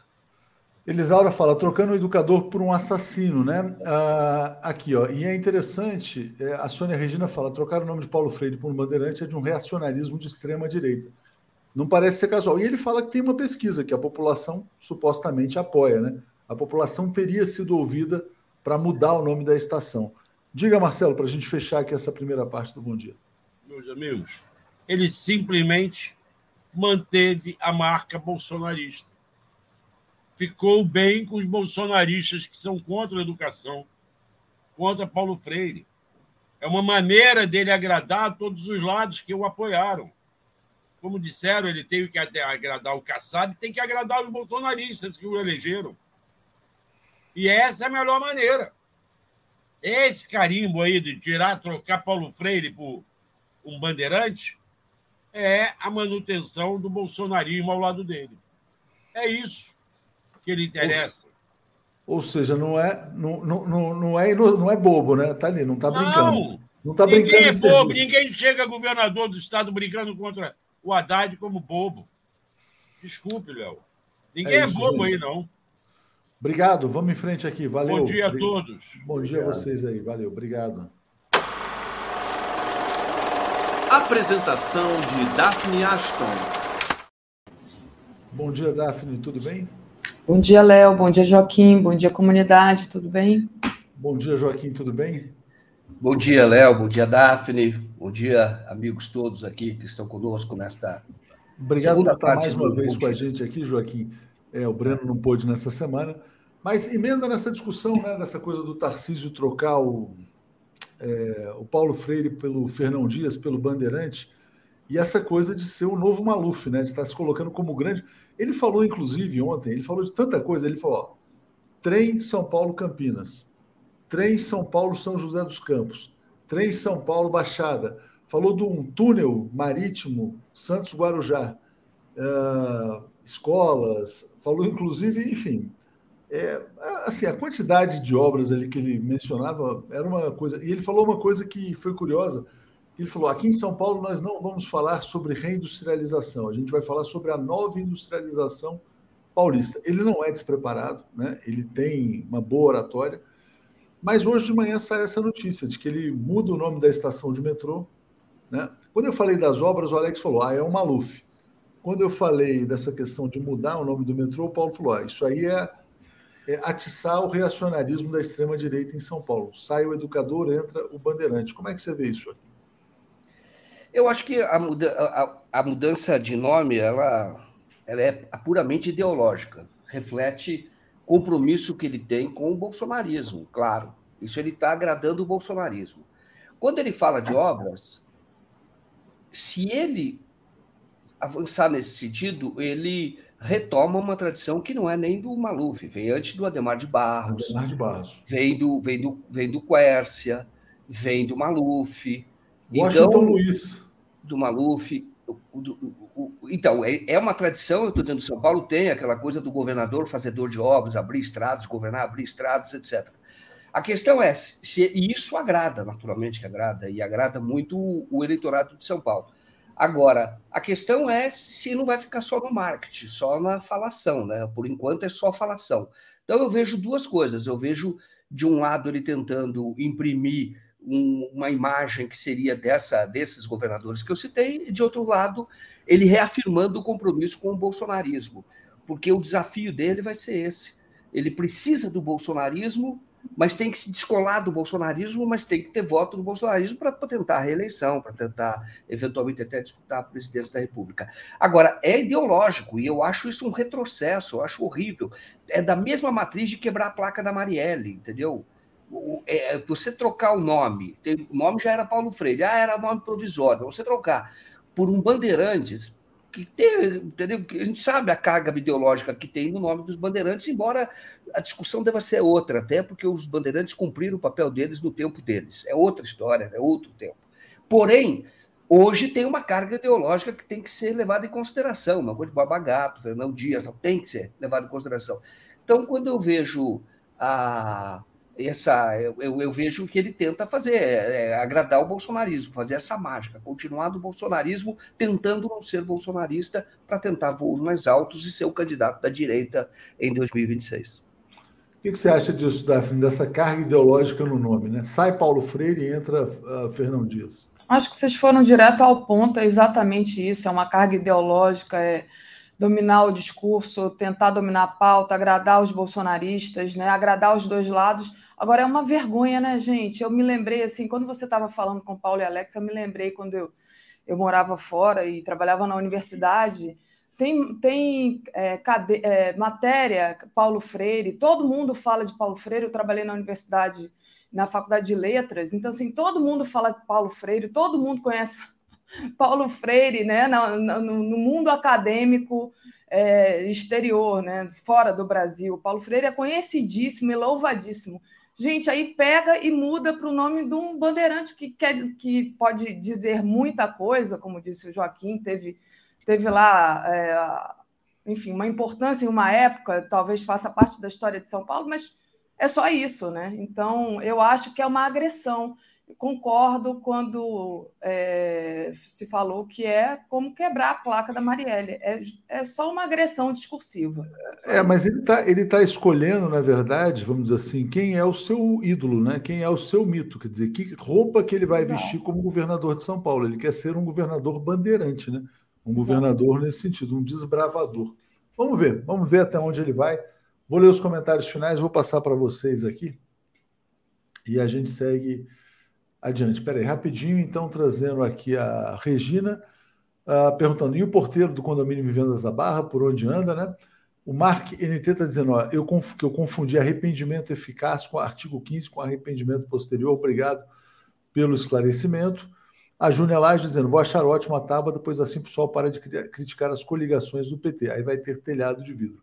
E a Leni fala: Paulo Freire por Fernão Dias, educador versus bandeirante que retrocesso, né? Bom dia, gente. Obrigado. Bom dia, Léo. Bom, vamos lá, Joaquim. É, queria começar com você. Daqui a pouquinho a gente vai falar de cinco anos sem Marielle, né, que é importantíssimo esse assunto, e vamos lembrar dele aqui é, até o final do Bom Dia de hoje, mas queria começar falando é, um pouco sobre essa coisa do, da governabilidade. Né? Teve a declaração do Zeca Dirceu, é, líder do PT, onde ele diz que o governo Lula deve dividir o poder com Arthur Lira. Né? Na verdade, ele disse: Arthur Lira foi eleito e é, precisamos respeitar para que o bom que, que, que, as coisas se façam de forma é, tranquilas, né? Mais ou menos isso. Como é que você vê essa declaração? É, você acha que ele foi infeliz ou você acha que ele está correto nessa declaração dele? Tá certo. O, o, o, o Davis, eu queria só complementar uma coisa do Paulo Freire, que você sabe que eu conheci o Paulo Freire, conheço viu, o Paulo Freire. Ah, não sabia. E o, as pessoas falam da importância do Paulo Freire. Né? Eu sei que teve um evento uma vez em São Paulo, na época do governo Fernando Henrique Cardoso. Eu, é, o ministro da Educação era o Paulo Renato. E aí houve uma, uma pergunta para um ministro, é, salvo engano, no ministro da Educação da Finlândia, ou era da Finlândia ou da Noruega, e onde a, a, o, é, onde a educação é bastante desenvolvida, né? As políticas públicas para a educação. E aí perguntaram para ele, mas o que você você diria para nós, brasileiros, qual o caminho que nós devemos seguir, não sei o quê, etc, etc, etc. Aí esse ministro da Educação, que eu não sei se é Finlândia ou Noruega, ele responde, isso, esse foi um evento no Memorial da América Latina, ele responde, mas eu não sei por que vocês perguntam. A solução para a educação Está aqui. É de um brasileiro, é o Paulo Freire. Exatamente é o que nós aplicamos isso. lá. Uhum. Então, vocês têm o Paulo Freire aqui, como é que vocês estão me perguntando sobre o que fazer para a área da educação? O que nós fazemos lá no, no nível da, da, da, da, fundamental, mas não é só fundamental, porque o, o Paulo Freire é uma filosofia da educação, é aplicar Paulo Freire. Eu acho muito interessante quando eu soube dessa história, e é verdadeira a história, e mostra aquela coisa do complexo de vira-lata. Nós temos um, um gigante da educação, um gigante, tá? entendeu? Ele tá, é um gênio na área da educação, que é o Paulo Freire, e aí você vai você vai perguntar para o outro, a Finlândia, não é qual é, e aí o, a pessoa diz, você olhe para dentro, pô. É, é só aplicar o, o pensamento de Paulo Freire. Foi o que eu falei, né? Dentro do mundo acadêmico das universidades é, que os brasileiros gostam tanto de louvar, e eu queria dizer que as universidades brasileiras, é, as federais, são muito boas. É, eles, eles estudam Paulo Freire o tempo todo. E você ser brasileiro dentro de uma universidade é ah, que legal, olha, eu estou estudando Paulo Freire. Ah, Paulo Freire é muito legal. É igual você estar tá na rua e as pessoas, ah, brasileira, ah, Pelé. É a mesma coisa, gente. Entendeu? Então, assim, é, é quando o Léo falou de trocar, eu falei é. assim, gente, que loucura, né? Mas é isso, é simbólico, é simbólico de dele justamente mostrar, porque é simbólico, mas a gente poderia dizer que é desnecessário. Ele não precisava fazer isso, mas ele fez porque tem um método, tem uma razão para isso, né? Ele não é despreparado, como o próprio Léo falou. O, tá. o Paulo Freire ele é aplicado em vários países, e da maior parte não são países socialistas, viu? Para vocês saberem que é uma outra ah. educação, entendeu? São países é, onde ele é muito aplicado na Europa, muitos lugares da Europa. Nos Estados Unidos tem escolas que seguem e divulgam, que seguem a filosofia de Paulo Freire. Universidades estudam Paulo Freire, aplicam Paulo Freire. Tem cursos de línguas que o Paulo Freire é aplicado, o, a filosofia dele, né? Então, eu, eu, vejo, quando eu vejo isso, eu digo, mostra muito da nossa ignorância, da nossa ignorância como Brasil, brasileiro. Não penso, não é não sua, minha, não é isso. Eu estou falando do Brasil como um todo, quando é visto de longe. A ignorância de você ter um brasileiro como Paulo para ele não valorizá-lo e dar o nome é chamar a atenção para uh, o que ele escreveu, o que ele, na verdade, é um filósofo da educação. Isso é que é importante. Você mudar o foco da educação, a forma de ensinar. Bem interessante. Mas é isso, mas muito bacana. Isso você deu o seu testemunho importante de. Ele é estudado, né? De fato, em ele é estudado, porque principalmente a questão de aquisição, né? na, na educação é, infantil, mas principalmente na questão de aquisição de língua para adultos e crianças, você tem que trabalhar com documentos autênticos. Você tem que trabalhar com uma experiência autêntica para a pessoa adquirir a língua, né? Porque é assim que você adquire a língua, por exemplo, sua língua materna. Então, o Paulo Freire é estudadíssimo, né?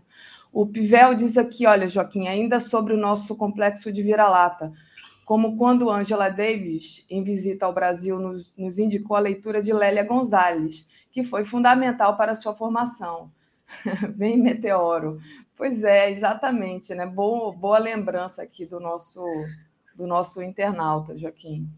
Sim, a gente tem. O, o, o, quando você conhece um pouco fora do Brasil, você tem, você tem pensadores, você tem artistas, você tem é, políticos até, eu falo do caso do Lula, por exemplo, que são destacados fora daqui, tá? Que as pessoas olham e falam, puxa vida, que bom que vocês têm lá determinado determinada pessoa. No caso do Lula, as pessoas eu ouvi isso muitas vezes, as pessoas falando da necessidade de ter uma liderança como ele. Estou falando de um caso mesmo, eu não, não vou entrar na política.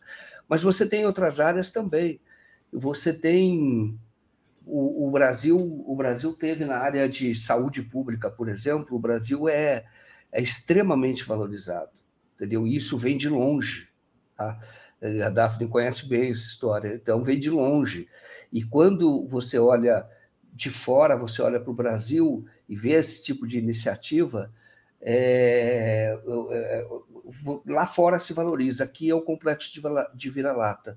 Aqui não se valoriza, não, não, não valoriza como deveria, né? Então, o caso do Paulo Freire é um, mas tem outros casos que você, você às vezes a, a música popular brasileira, tem gente que ama a música popular brasileira sem conhecer o português, entendeu? Que você está fora. E nós temos, nós somos um país de grande valor, nós temos que aproveitar isso. Exatamente. A Leni Brito, nosso internauta, disse Paulo Freire por Fernão Dias, educador versus bandeirante, explorador, que retrocesso. É, foi exatamente o que eu pensei. Falei, nossa, que retrocesso, que viralatismo. Mas vamos lá. Joaquim, aí vamos entrar no assunto do Zeca Dirceu, né, e da declaração do Zeca Dirceu em relação ao papel do Arthur Lira. Isso. Eu estava vendo hoje essa notícia, então, qual era o papel do Zeca Dirceu, né? O, o, Zé, o Zeca Dirceu, é, agora, ele está falando algo que é pragmático e é verdadeiro, tá? É verdadeiro. Ele está dizendo o seguinte, que o governo tem que dividir o poder com Arthur Lira. Então, eu vou, eu até, eu, eu, eu, eu peguei hoje de manhã, né? Olhando, porque lembrei, por exemplo, do caso o, do Eliseu Padilha, para emendar com o Eliseu Padilha, que morreu, né? Agora.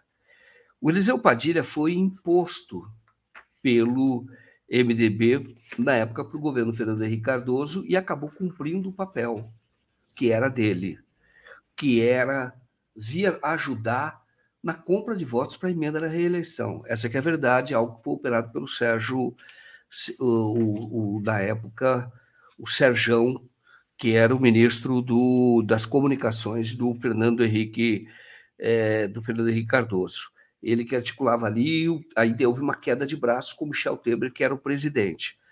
Então, achei muito interessante que ele fala aqui, está nas, tá nas memórias do Fernando Henrique. Como foi essa queda de braço, e o, o Fernando Henrique cedeu, perdeu.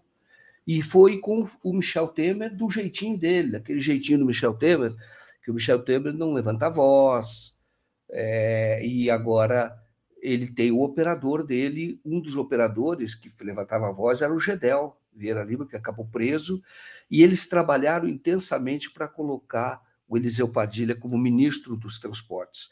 E aí, ao longo de 1997, o Fernando Henrique, 1997, o Fernando Henrique vai tentando resistir a essa nomeação, mas ele não consegue. E, e, e nomeia, e aí pacifica. E até chegar lá, quase teve a CPI da emenda da reeleição, quase teve é, é, quase teve essa, é, é CPI que era para desestabilizar o governo. Então, o que eu quero dizer, que o Zeca Disseu está falando, é mais ou menos o seguinte: pessoal, vocês sabem o que é a presidência da Câmara? Você sabe que o presidente da Câmara tem poder? ele pode pautar, pode fazer um governo não avançar. Você sabe disso. Então, o que ele está dizendo é o seguinte: então, o, o, e o Lira, ele não é um ditador. Ninguém colocou o Lira lá. O Lira falou: assumirei a presidência da República, porque, a, a presidência da Câmara, porque eu quero. Não. Ele foi eleito. É terrível o que eu vou dizer, mas isso é a realidade da política. Ele foi eleito, primeiro, como deputado federal. Segundo, que ele foi eleito por pessoas que foram eleitas, que são outros parlamentares. E o cargo que ele ocupa é absolutamente legítimo. Aí eu digo o seguinte: o PT tentou fazer uma queda de braços em 2015 com o Eduardo Cunha e lançou a Lentinalha. Todos nós sabemos qual foi o resultado. Todos nós sabemos. Então, o que eu quero dizer para você é o seguinte: fazer política é algo muito sério. E exige muito trabalho. As pessoas trabalham intensamente. Eu peguei o livro porque o Fernando Henrique tem uma dor de cabeça por causa do Eliseu. E o Eliseu virou ministro. E, o, o e aí houve conciliação de interesses, etc. Então, eu, eu digo para você, você, o, o, você tem, o cara é o presidente da Câmara. Agora, o que diz o Zeca Dirceu? Essa divisão de poder tem que ser feita com critério, com transparência. Não é, não é comprar o cara, não é orçamento secreto. É você dividir até fazer com que eles ocupem parte do governo. Eu entendo que não deveriam se meter no orçamento, porque o orçamento é do governo federal. Eles podem fazer o que faziam bem no passado que era indicar emendas que o governo poderia ou não executar. Aí ficava um segundo trabalho, que era o parlamentar, que depois que indicava, ele procurava o governo para dizer: vai cumprir emenda, vai executar emenda, o governo não era obrigado a executar.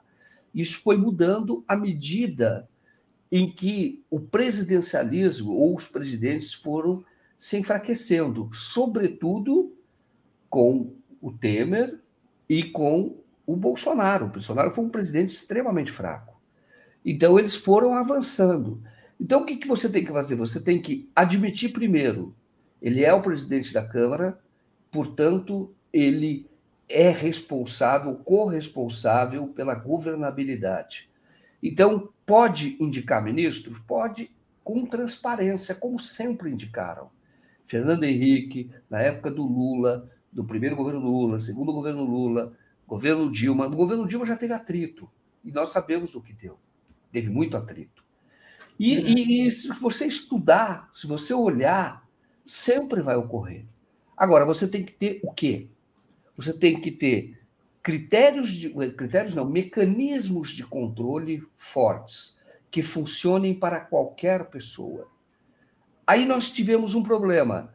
No governo Lula se empoderou muito o Ministério Público porque achava que o Ministério Público, sendo fora do governo, ele era um mecanismo de controle. Mas criamos um monstro. Nós sabemos. E resultou em Deltan Dallagnol, que é a maior aberração que existe. Deltan Dallagnol é uma aberração, mentiroso, corrupto, no sentido de que enriqueceu sem ter lastro para isso.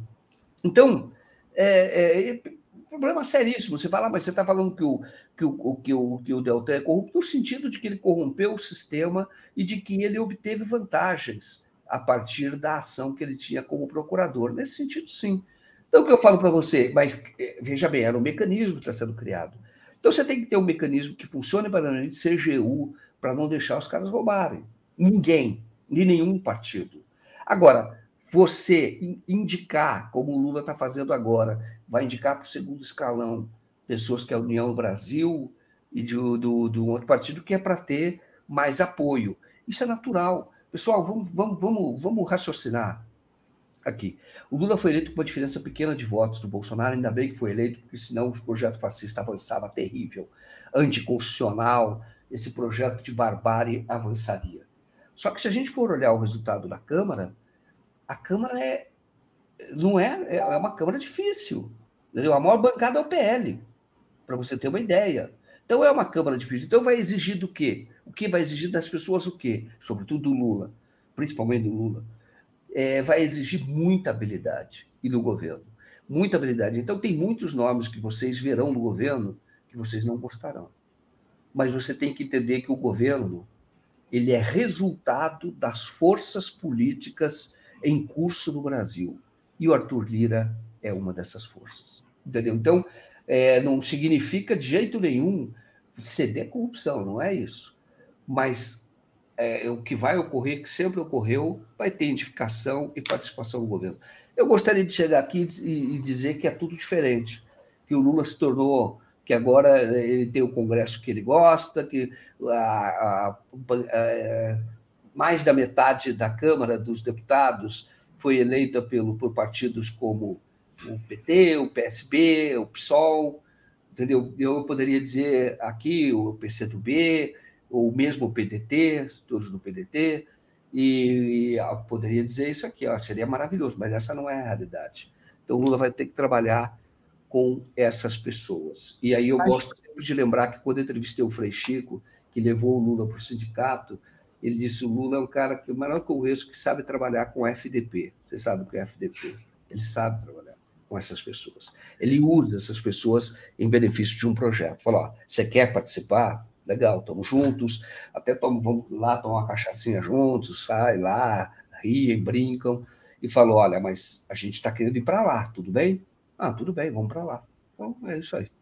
Perfeito. Não, com certeza a habilidade do Lula aqui a gente conhece, ninguém duvida dela, mas aqui nos comentários é, que correm aqui é, na TV 247, muita gente está falando que, mas era necessário o, o Zeca Dirceu falar tal coisa? E aí eu te pergunto, né? É, será que o falar isso não reforça o poder do Lira? Né? É, é não, a, ou, ou seria ao contrário, seria amenizar né, essa disputa, digamos assim. O Zeca Dirceu, ao falar isso, é porque ele percebe que já está tendo uma tensão perigosa. Tá? Se, sai, se instala uma CPI, ninguém é contra a investigação do 8 de janeiro, está em curso na Polícia Federal. Mas se sai uma CPI agora é para travar o governo. Tá? Então, já deve ter percebido que tem ruído. Então, o que ele fala? Quando ele fala, ele, tá, ele é o líder né, do PT, ele está explicitando a, a, é, o entendimento dele como líder. Isso é importante, é um sinal político. Isso é importante. Isso muda muitas vezes as negociações, isso reabre portas, as pessoas começam, voltam a se falar. Agora, claro, claro, não foi o governo falando. Olha a diferença. Não foi o Lula falando. Não foi o, o Rui Costa falando. E o, não foi Eliseu Padilha falando, estou cuidando mais da parte política. Quem está falando é o PT. Quem está falando é o líder do PT. Então tem um outro, é uma outra dimensão. Então, um termo de acreditação não é governo. Então, ele pode falar. E ele está ele tá fazendo o quê? Ele está facilitando a vida do próprio, do próprio Lula, dizendo, eu, como líder, entendo assim. Entendeu?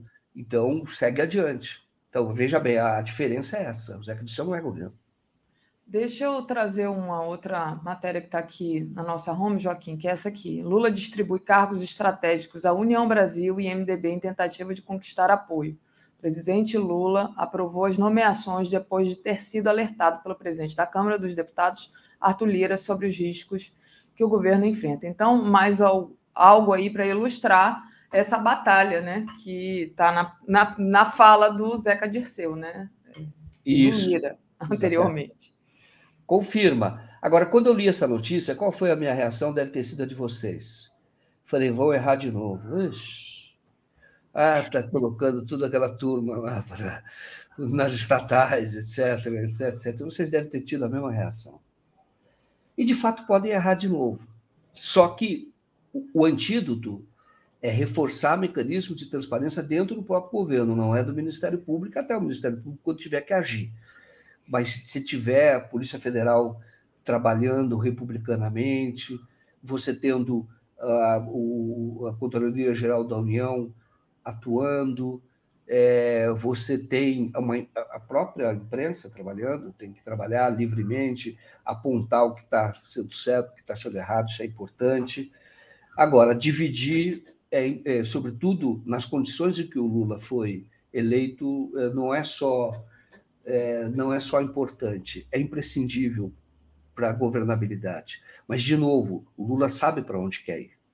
Então, vai trazer todas as pessoas no, na direção de um, de um governo que seja eficiente e de um governo que tenha um, um, um alvo, e tem muito claro, que é o da inclusão social. E com todo, to, todas as pessoas trabalhando nessa mesma direção. E isso é importante. Em relação a cuidar do cofre, você tem lá o Haddad, do Ministério da Fazenda, e tem a Simone Tebet, do Ministério do Planejamento. Mas o Haddad que está com o Tesouro. Né?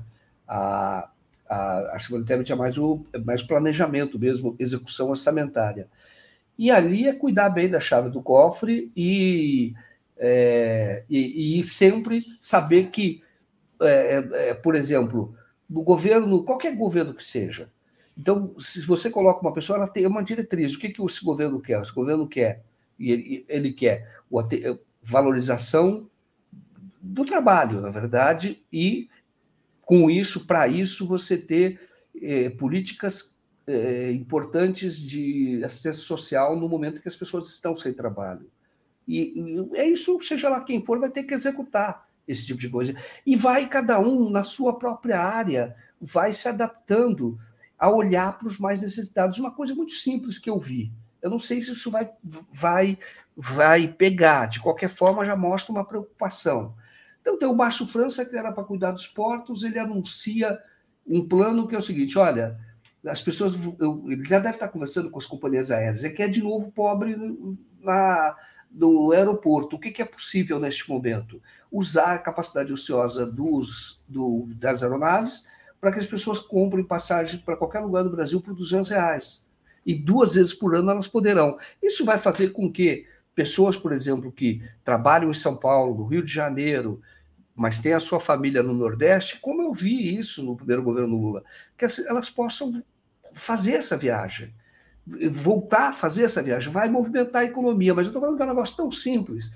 Mas quem está fazendo isso, que é o caso do Márcio França, ele está naturalmente querendo agradar o Lula, é a política do Lula.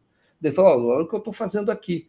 Eu não sei se isso vai dar certo, como eu disse, mas a ideia, o movimento é importante. E aquilo que, que é a diretriz do Lula, que ele sempre falava: pobre no Brasil é a solução.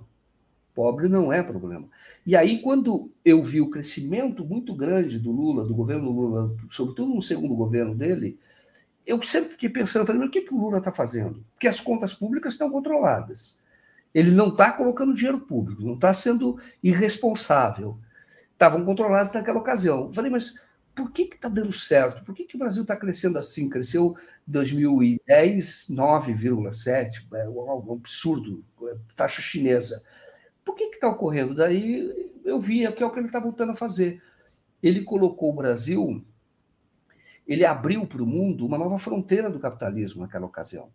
Por isso que pobre é a solução ele trouxe as pessoas para o mercado. Por isso que as empresas começaram a criar, a vir para o Brasil e fazer investimento, porque tinha para quem vender. Então, eu, esse, esse era o segredo naquele momento. E é claro que as pessoas aí têm uma visão distorcida dessa inclusão, que é uma inclusão no mercado. Trazer para o mercado. As pessoas têm o direito de comprar, começam a comprar, compram, televisão. Aí tem uma distorção, falar, não, mas ele tinha que. Isso não é cidadania, nós temos que ter cidadania. Não é cidadania, claro que é. E aí você pega uma coisa que é a seguinte: isso é o primeiro passo. Ou isso vem junto com quando você tem pessoas comprando mais televisão, você tem mais impostos sendo recolhidos. Quando você tem mais respostas, você tem mais receita, você tem mais dinheiro para fazer universidade, por exemplo. E assim foi feito. Então eu falo para você, essa visão é míope. Eu ouvi muitas vezes da esquerda, não, mas ele descuidou, é, achava que a cidadania é só televisão e geladeira. Começa por aí, e aí você aumenta a receita do governo. E é isso que vai ser feito, seja lá com quem for. E para isso, você tem que colocar no mesmo barco, olha só, eu vou dizer, mas é verdade. Você tem que colocar no mesmo barco Arthur Lira. Entendeu? Ele é o presidente da Câmara. Arthur Lira, temos que votar isso, votar isso, votar isso e ele vai ter que vir no mesmo barco, porque no Brasil, depois da Constituição de 88, o Brasil é um presidencialismo, mas a, a, o, o legislativo tem muito poder. Tá? Tem muito poder e o, e o legislativo pode travar um governo. Então, é, não precisa chamar o, o, Lira de companheiro, mas que ele está no mesmo barco, ele está no mesmo barco. Perfeito. Bom, Joaquim, queria um comentário seu. A gente está agora há cinco anos, né? Sem saber quem mandou matar Marielle Franco. Acho importante que você fale um pouco das investigações. É, a gente está vendo aí promessa do Flávio Dino no dia da, que ele é, tomou posse como ministro. Eu estava lá em Brasília. É, aqui no Rio, só, só para informar as pessoas, já passo para você, Joaquim, vai ter é, ato desde agora de manhã, às 10 horas da manhã, vai ter uma missa é, por Marielle Anderson na Igreja Nossa Senhora do Parto. De 10 às 17 é, também vai ter escultura Marielle Gigante, instalação A Voz de Marielle, abertas para visitação no Museu de Arte do Rio, no Museu da Manhã. Às 13 horas, lançamento do Boletim de Segurança Pública na Maré, com as redes da Maré, Museu de Arte do Rio. É, depois vai ter oficina de bordados é, no Museu de Arte do Rio é, de 15 às 17, de 18 às 23 vai ter apresentação de artistas. Aí eu trago aqui é, os artistas, só para dizer aqui do Rio, porque a gente tem uma matéria também que dá conta do ato de São Paulo, né? Então, rapidamente aqui, é, são esses artistas aqui: Jonga, Lued Luna, Azula, Marcelo D2, Bia Ferreira, DJ Tami, Bateria da Mangueira, Marina Iris e vários outros, né? Então, a partir das 18 horas, lá na Praça Mauá.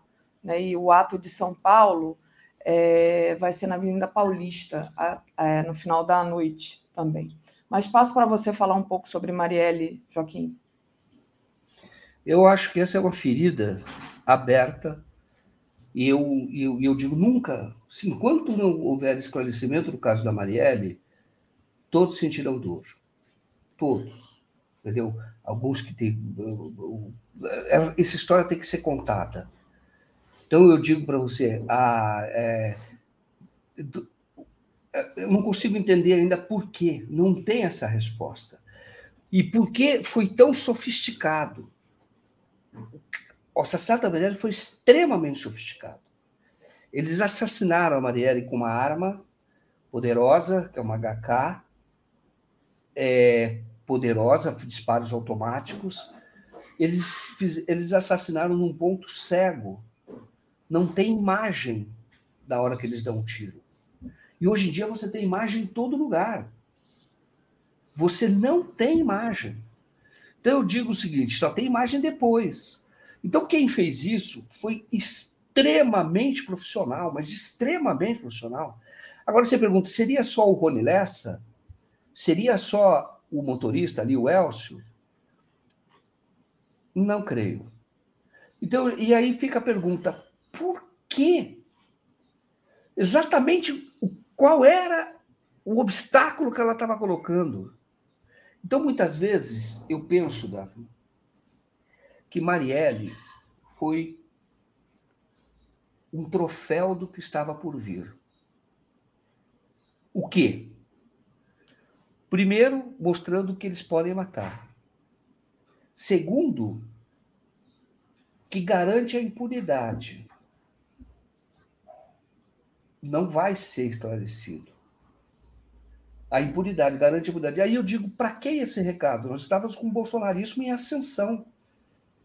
Então eu pego, eu pergunto para você, veja bem. Primeiro, os generais assumam, assumem a Secretaria de Segurança Pública do Rio de Janeiro. Eles assumem, tira o pezão, assume essa área. O general, o Braga Neto. E só coloca generais ali. Recebem um bilhão para isso e fazem compras sem licitação. Então, parece ser o assassinato da Marielle uma demonstração de força.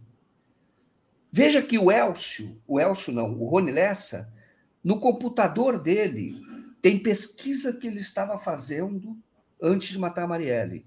E as pesquisas eram, ele procurava socialistas, os termos. Até o Marcelo Freixo. Ele estava procurando pessoas que seriam de esquerda. Então, aí você tem sob a intervenção bolsonarista, hoje nós sabemos, era bolsonarista, não existia ainda a palavra bolsonarista, mas era aquilo que seria conhecido por bolsonarista, e você tem um crime extremamente sofisticado. E todos que começaram a avançar na investigação foram afastados. Todos. No mesmo ano, é, é outro evento nebuloso, que é o evento de Juiz de Fora, que também não houve uma investigação, na minha opinião, correta. Tem que ser, está aberta ainda, vai ter que continuar investigando. Mas no caso da Marielle, parece ter sido uma demonstração de força. Veja bem, nós vamos matar com armamento sofisticado, ninguém, o, o, o verdadeiro responsável não vai ser punido, e nós somos capazes de trocar procurador, trocar promotores, porque quem está investigando no início era o Gussen, que era o, o procurador-geral. Ele, sumiu da, da, história. O Eduardo Gussen. O Eduardo Gussen, ele é uma das pessoas que, nesse mesmo período da investigação, já 2019, com Bolsonaro, a Receita Federal começou a bisbilhotá-lo. Isso no governo Bolsonaro. Então, se você olhar quantas pessoas foram trocadas, promotores que saíram, começaram a investigação e saíram e avançaram, ao mesmo tempo que investigavam a Marielle, começaram a esbarrar com a, com a rachadinha do Flávio, com aquela que é um, uma forma de financiamento desse grupo. Começaram, mas também as pessoas ali foram afastadas. É uma investigação que não avança.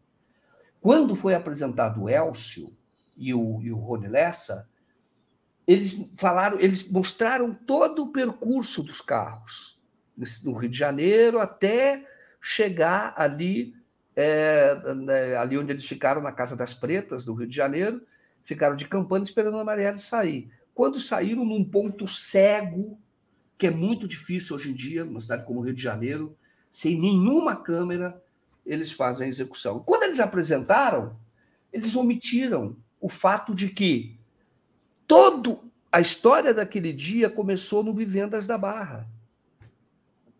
Porque quando você investiga, é como se você rebobinasse uma fita. Isto é, você tem um ponto aqui que você está vendo a cena, então você tem que voltar ao filme. Vai voltando, vai voltando, vai voltando, vai voltando, vai voltando, vai voltando, até chegar na organização de como foi feito. Isso é possível, é um método e é possível. Mas quando eles eh, apresentaram o Rony Lessa, eles falaram que o Rony ficou parado num bar no, no lá da, da, Barra, eles pararam num bar da Barra, eles falam isso. Então, eles mostram, até com detalhes, mas omitem que tudo começou no Vivendas da Barra, onde morava o Jair Bolsonaro. Isso só vem a ser destacado tempos depois, quando o, o, o Wilson Witzel tem essa informação e tenta, na minha opinião, extorquir o Bolsonaro, é. extorquir o poder. Por que, que ele fez? Ele sai do Rio de Janeiro, porque a formação era poderosíssima, importantíssima, ele vai até uma reunião que está tendo, se não me engano, até na casa do Augusto Nardes, que era uma festa de alguém do TCU. Ele vai até lá, as pessoas vêm, ele leva o Bolsonaro para um canto, os dois eh, vão ter até uma porta de vidro, e ali ele conta para o Bolsonaro, falou, vai ter que ir para o Supremo. Por quê? Porque apareceu o seu, a sua casa. Aí o Bolsonaro grita, as pessoas contam isso. Ele grita, etc. E aí ele, ele, ele começa a derrubar o, o Witzel. E derruba. E derruba. E quando ele coloca o Cláudio Castro, tinha um único tinha um único compromisso do Cláudio Castro, eles sabem disso, o Cláudio Castro sabe disso, que o Cláudio Castro teria que nomear um novo, um novo procurador de justiça, que teria que sair o Gussen, e entrou Luciano Matos, que foi reconduzido agora, que era, era, era o pedido da família Bolsonaro. Claro que a justificativa era a rachadinha, em princípio. Mas não era só a rachadinha, é. porque as duas coisas caminhavam juntas. Era também a questão da Marielle. Portanto, o que eu estou dizendo, tem gente muito poderosa, é uma ferida aberta, isso foi feito por muito profissional, e aí ainda não está claro para mim por quê. O que havia, quando você olha a investigação, é que o Rony Lessa estava contratado para matar alguém que seria socialista, porque ele fazia essas pesquisas. Que ele queria um perfil. Agora, a troco de quê? Isso teria influência na, na, na, na eleição? Eu tenho para mim de que isso era demonstração de poder. Nós fazemos e garantimos a impunidade. Está vendo? Eles assumiram a Secretaria de Segurança Pública do Rio. Mas tudo isso tem que ter uma investigação muito séria, independente. E nós, da imprensa, temos que entrar nisso também, viu? Porque quando esbarra na institucionalidade, chega uma hora que para. Mas a gente tinha que, que, que, que se dedicar mais a isso, porque é uma, é, um, é uma ferida aberta, não vai cicatrizar enquanto não houver exatamente o motivo. Exatamente por quê ela morreu. Bom, Joaquim, queria te agradecer demais tua companhia aqui de hoje, tua análise, desejar boa terça-feira para você. Valeu, boa continuidade do programa. Até mais. Valeu. Vou trazer aqui, só antes de trazer o Brian, agradecer ao pessoal. Clides Novaes diz: indica o livro do Chico Otávio, Mataram Marielle. Gislene Lima Maia. Enquanto isso, a Receita Federal e o CARF continuam com muitos bolsonaristas ferrenhos ocupando cargos de confiança. E Manuel Pena: botar o Arthur Lira no mesmo barco é fácil, difícil é pagar o preço pedido por ele. Então, agradecendo aqui a todos, pedindo para vocês deixarem um like, trazendo aqui Brian Mir. Bom dia, Brian. Tudo bem? Bom dia, tudo bem? Maravilha, Brian. Brian, queria começar com você falando sobre a crise econômica nos Estados Unidos, né? Dois bancos dos Estados Unidos simplesmente faliram, um na semana passada, o outro ontem, né? A gente teve notícia. Que você falasse um pouco disso para a gente. Bom, um, de fato, uh, o segundo banco faliu durante o fim de semana, quando uhum. os, uh, mercado, a Bolsa do Valor estava fechado, né? Um, então, é muito interessante porque esse que está acontecendo agora mostra como economia é uma ciência social, não é uma ciência exata. A gente precisa sempre lembrar isso para os, uh, os jornalistas econômicos do Globo, por exemplo, que fica tratando, os neoliberais tratam economia como se fosse uma ciência exata, que tem regras dogmáticas do mercado que sempre precisa ser seguida, senão o mercado vai ficar, sabe? Uh, mas, de fato, o uh, que, que pode causar uma depressão, uma recessão forte, é pânico. Então, não é ciência social tem muito a ver com o comportamento em massas, né? Então, só para explicar, e, e, e, nesse momento é muito difícil para saber o que está acontecendo, porque, em um lado, tem o setor financeiro, que, incluindo alguns bancos que têm mais de um trilhão de dólares em depósitos, né? Tem bancos que têm valor em depósitos equivalente ao PIB do Brasil, entendeu? E eles estão financiando uma máquina de midiática, um blitz, para dizer, não, está tudo bem, está tudo ok, não tem nada a ver, os bancos são seguros, você não precisa preocupar eh, dos seus investimentos com a gente, está tudo ok. E a administração Biden ajudando, apoiando, garantindo que ninguém vai perder seu dinheiro. E no outro lado, tem alguns atores do Partido Republicano, como Donald Trump, e também toda aquela máquina de propaganda que vem da Rússia, né? porque está em guerra contra a OTAN e os Estados Unidos, dizendo que vai ter o pior depressão, recessão desde 1929. Uma coisa que o próprio Donald Trump falou ontem, né? Para tentar que assustar o povo, para criar uma corrida aos bancos, que o, o coisa que causa um banco para falir é o chamado corrida aos bancos. É, no, a, a maioria dos bancos, né, eles não têm nem perto do valor em depósitos em espécie. Eles pegam o dinheiro depositado no banco, pagando juros menores possíveis aos freguês, e eles investem esse dinheiro in, in, eh, ou emprestam esse dinheiro para juros mais altos que eles conseguem fazer. Então, se todo mundo vai ao banco e diz eu quero meu dinheiro, o banco fale, o banco afunda, né? Por causa disso, depois do queda de 1929 em Wall Street, em que dezenas de chefes de banco suicidou pulando janelas, os maiores bancos dos Estados Unidos faliu, meu próprio avô entrou em falência em 1929. Muito, uh, faliu a economia dos Estados Unidos por 10 anos, né? Depois desse queda, em 1933, criou um monte de regular, regulariz, uh, regulamentação. regulamentação, desculpa, para garantir que isso não aconteceria de novo. O que, que causou essa queda foi uh, donos dos bancos tratando o dinheiro dos uh, como se fosse dinheiro do cassino e, e apostando em, em, investimentos mais e mais arriscados.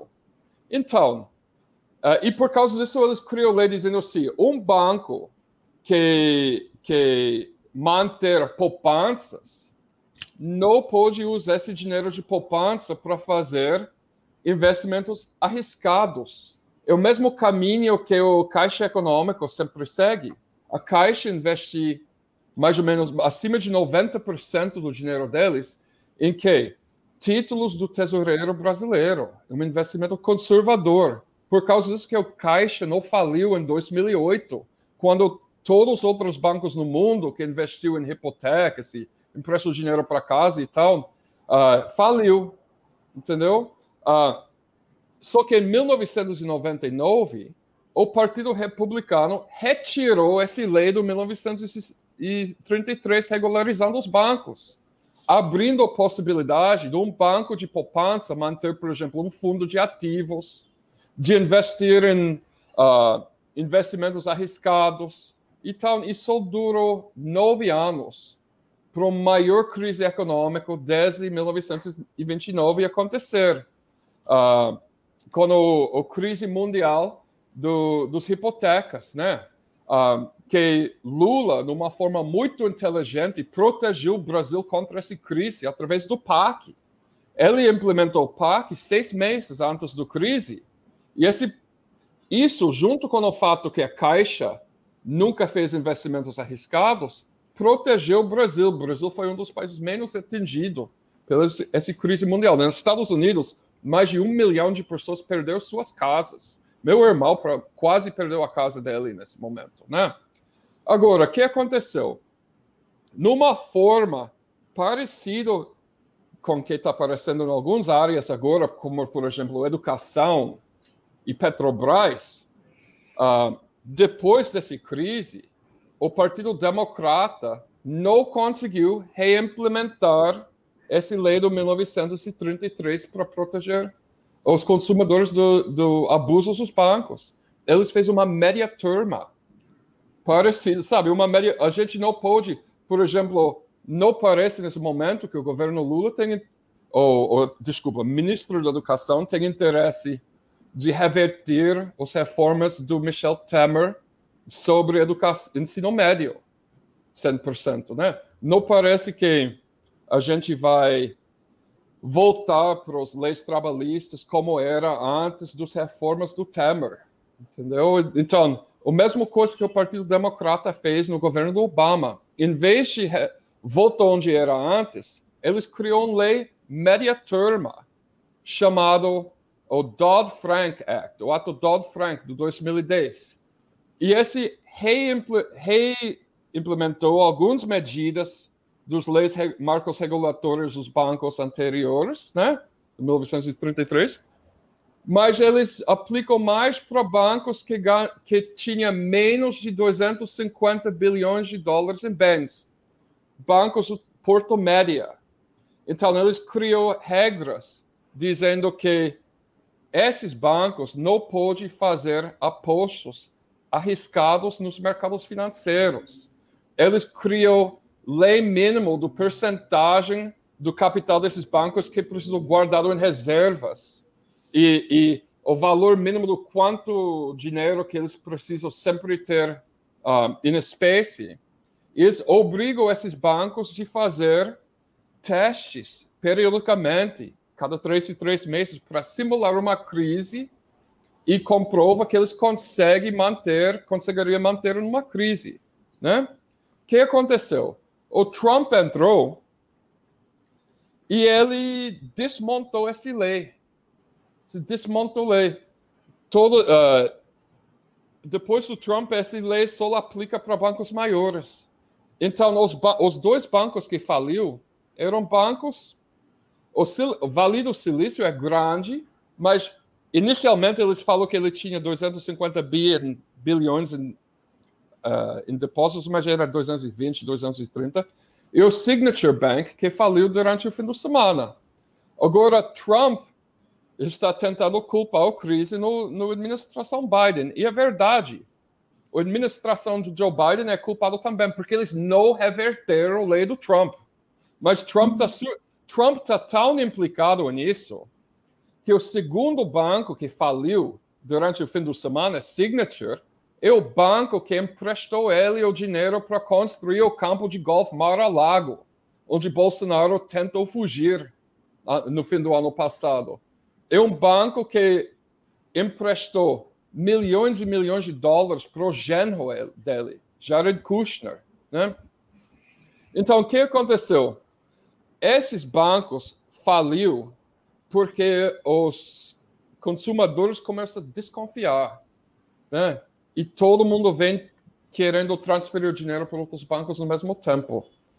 Nos Estados Unidos, os únicos depósitos, uh, né, poupanças que são segurados pela lei federal são aqueles embaixo do valor de 250 mil dólares.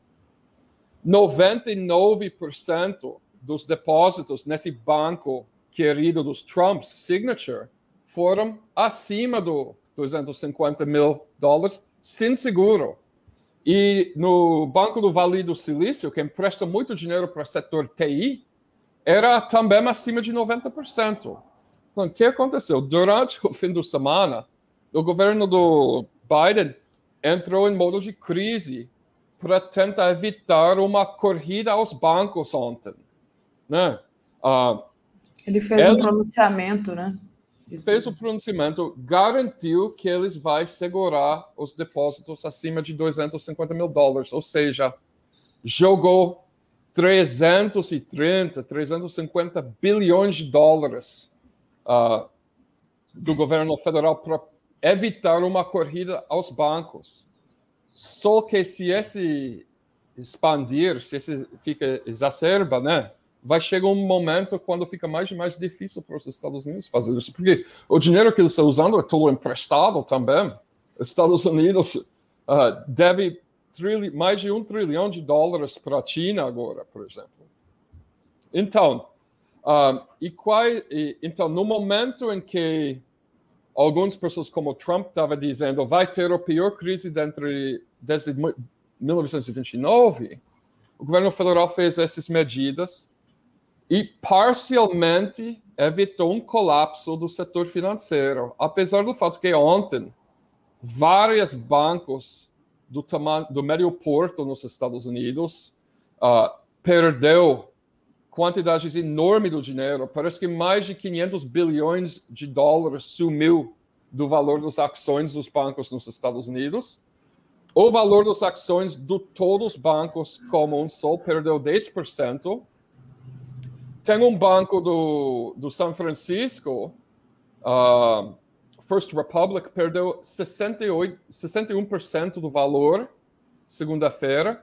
Pac West Bancorp, um outro banco com alguns 70 bilhões em bens, eh, em depósitos, perdeu 45%.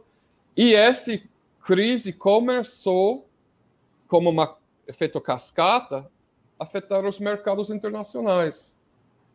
Ontem o preço do barril do petróleo caiu 2 dólares por meio de uma recessão global. O Credit Suíça, um dos bancos mais, tipo, eu não vou dizer respeitado porque é um banco, mas um banco que tem nome, né? Perdeu 4%. Né? Charles Schwab perdeu 20%. O HSBC perdeu dinheiro. Né? Então, hoje é um dia muito importante que ver o que acontecer. E é importante para lembrar que uma das características dessa etapa de capitalismo onde nós estamos, que é chamado capitalismo financeiro ou capitalismo dos últimos etapas, né, que foi prevenido no Capital 3 do Marx, é um momento onde as crises financeiras aceleram. Então, antigamente teve uma crise cada 10 e 10 anos. Depois começa 5 ou 5 anos. Desde o início desse século, tem crises financeiras acontecendo mais e mais frequentemente. Então, pode ser que essa crise que está acontecendo agora não resulta num colapso do mercado financeiro, mas uh, o próximo pode, né? Se isso não acontece, porque o modelo insustentável é muito capital fictício. Só para dar uma ideia, esse Banco do Vale do Silício estava investindo em criptomoedas, né? em criptomoedas, e o Signature também. E, e, é um mercado de cassino, isso. Se, for, se ainda existisse essa lei do 1933, seria ilegal para os bancos investirem nisso. Entendi. Então, na verdade, um pouco dessa crise, um pouco ou muito dessa crise é culpa do Trump. E aí você fala da crise de 2008, né? E lembra de como foi o efeito Marola aqui no Brasil, porque o Lula soube, de alguma forma, agir é, e, e, o efeito que teve no mundo inteiro não teve no Brasil. Eu queria te perguntar agora, né? Qual que você acha que é o efeito disso agora no Brasil? Você acha que, por exemplo, pode reduzir a taxa de juros?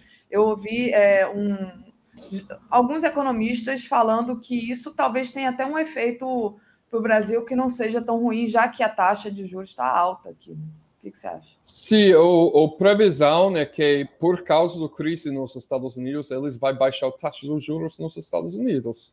Agora, o Brasil tem a taxa de juros mais alta no mundo. Okay? Nós não temos um diretor do Banco Central que tem o interesse do, do bem do Brasil em mente. Ele está fazendo, em minha opinião, sabotagem contra o Brasil. Então, eu acho que ele vai lutar para manter os juros, para enfraquecer a economia brasileira. Né? Mas talvez a pressão do setor financeiro internacional vai ser tão grande em cima dele que ele é obrigado a baixar. Mas eles são muito artificialmente elevados agora para criar estagnação do crescimento aqui. Né? Uh, porque ele está trabalhando para a direita, né? para para outra direita, para Bolsonaro, eu, eu acho. Nem como Trump tentou sabotar a economia estadunidense ontem, quando ele comparou os eventos a 1929, nosso infeliz diretor do Banco Central está fazendo sabotagem contra, contra o Brasil nesse momento. Eu quero dizer que Trump é um dos culpados, mas o Partido Democrata também, porque esse negócio a gente eles fazem campanha por um ano prometendo reverter as uh, reformas estruturais neoliberais dos republicanos e quando eles tomam poder, eles fazem um monte de média turma fraco. E os danos continuam. É, porque eles também estão na bolsa do setor é, financeiro. Joe Biden é financiado pelas companhias de cartão de crédito, todo mundo sabe isso. Interessante. Sobre a questão dos juros altos no Brasil, né? É uma briga política mesmo. Ontem teve aqui no Rio um, um evento né, para discutir justamente essa questão dos juros altos, que teve a presença do Lindbergh Faria, da Jandira Fegali, do Bolos, do Tarcísio Mota e da Glaze. E a Glaze falou bastante sobre essa questão, assim, de forma muito enfática, né? Mas é isso. Então, acho que a discussão está aí. É. é por causa disso que a independência do Banco Central é um dos pilares do neoliberalismo.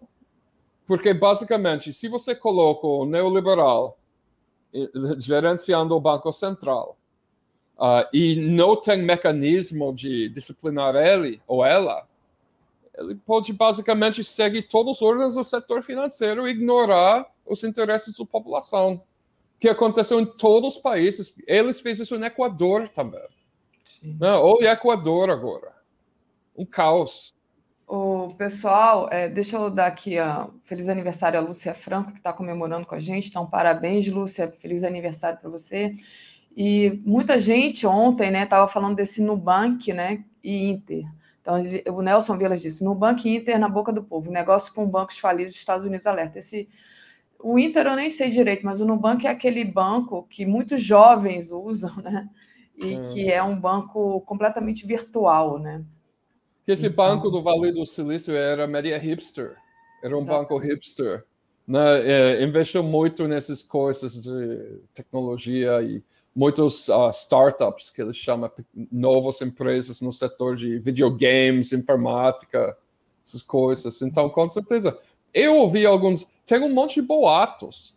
O, o problema é que a gente não sabe o que exatamente está acontecendo, né? Eu ouvi um boato que Oprah Winfrey perdeu 500 milhões de dólares na sexta-feira. Eu vi um outro boato que Itaú tinha investimentos no Banco do Vale dos Silícios, mas você não sabe porque é todo segredo, né? Essas informações. A gente não sabe porque boato, sabe? Eu só estou repetindo o Formosa como exemplo de um boato. Eu não estou dizendo que, tá, que eu sei que isso é verdade ou não. Sim.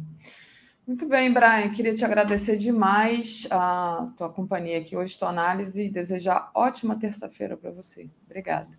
Obrigado. Tchau. Comentário de Tereza Cruvinel. Bom dia, Tereza. Tudo bem? Bom dia, Daphne. É, acabo de chegar em casa. Eu de cometi volta. um erro. cometi um erro ao emitir meu bilhete de volta do Rio e era 13 horas, eu marquei 6 horas. Olha, você pode? Tive que levantar 4 e meia.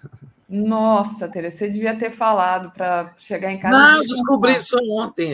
Para mim, eu estava embarcando 13 horas, onde chegou um aviso da TAM. Ó, oh, 4 e meia no aeroporto. Mas tudo bem, estamos aqui.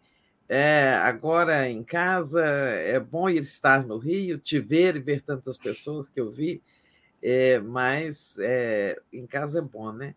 É, a casa da gente é sempre o melhor lugar, né? É, pois é, nós estávamos dando parabéns para a Lúcia Franco, que disse que está passando aniversário aqui conosco. Quero dar um feliz aniversário para Maria Emília, minha prima, lá em Coromandel. Ah, legal, então. Pouco. É, quem mais?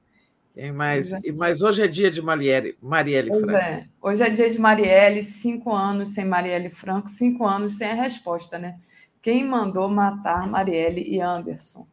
Uma coisa que, como eu falei para o Joaquim, foi é, prometida pelo Flávio Dino no momento ali que ele, na cerimônia de passação de cargo, né, que chama, né, Tereza? Nós estávamos ah, lá. É nós fomos lá, é verdade. Ele foi é, se comprometeu e está levando em frente isso, colocando a Polícia Federal nas investigações, né?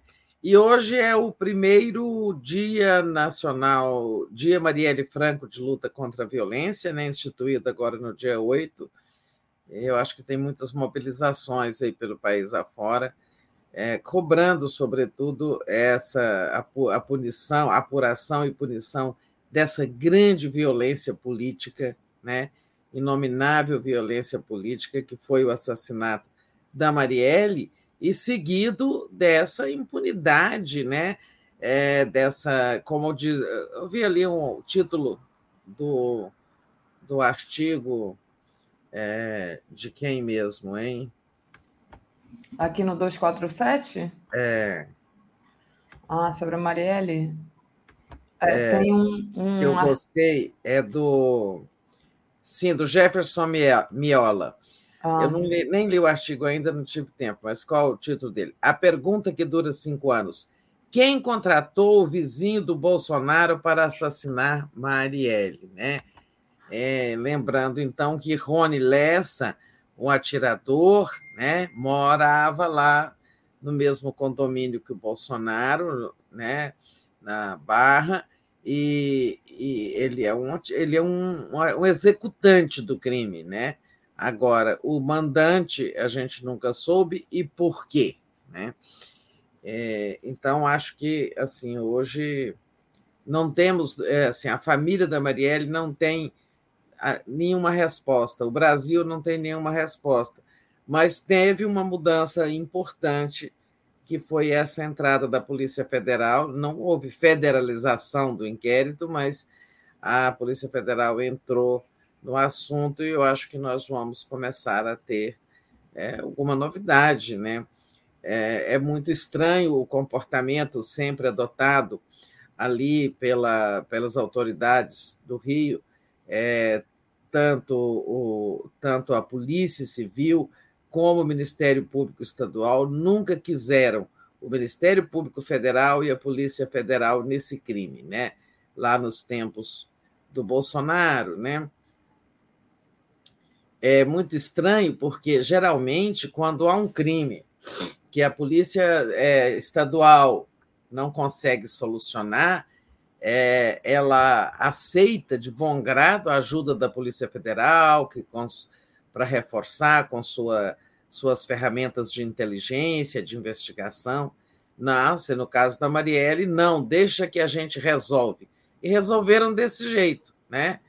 É, prende os mandantes, mas não prende os executantes, mas nunca descobre os mandantes.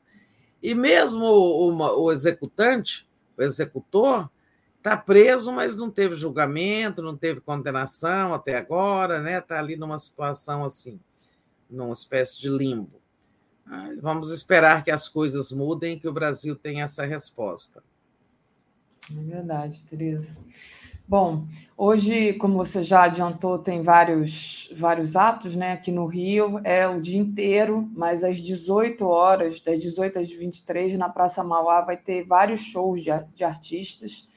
Então, começa agora às 10 horas da manhã na Câmara e depois vai, vai para o Museu é, de Arte do Rio, e aí depois, às 18 horas, na Praça Mauá. Eu já dei aqui mais cedo a programação para quem quiser comparecer.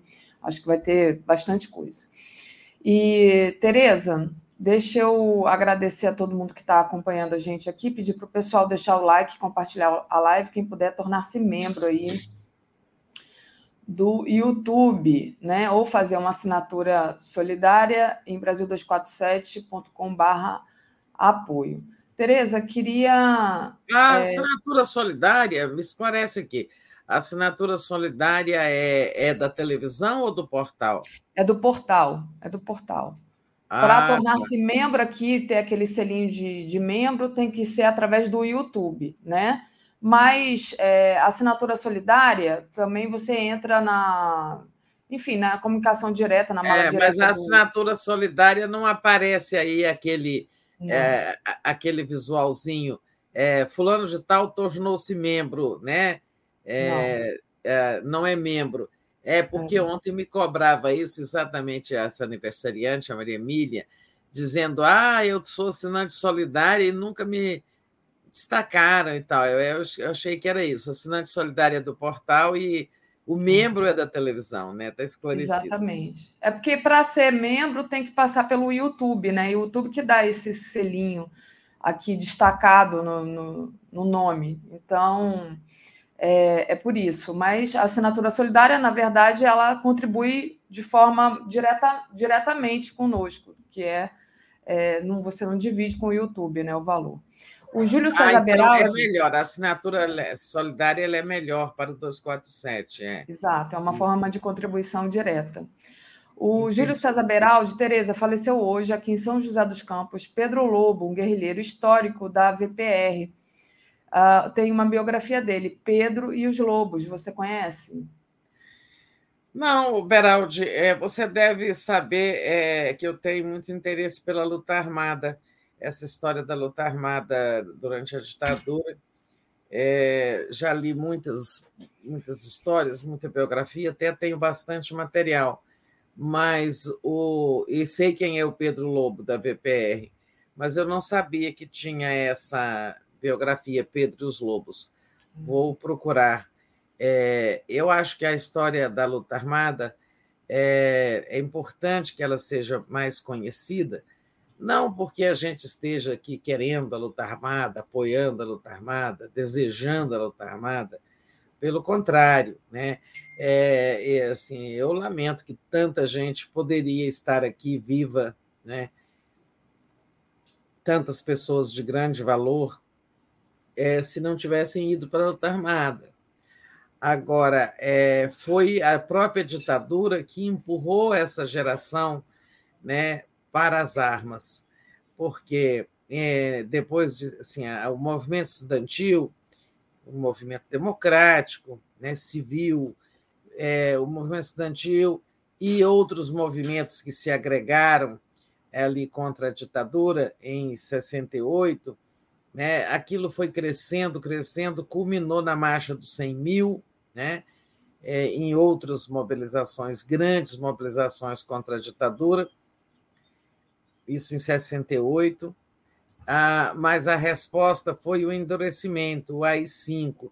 E o AI-5 né, precipitou o país na mais completa ditadura, acabou com todas as garantias, repressão violenta, criou-se um aparato de repressão muito forte, os doicodes, todas as garantias foram suprimidas, né?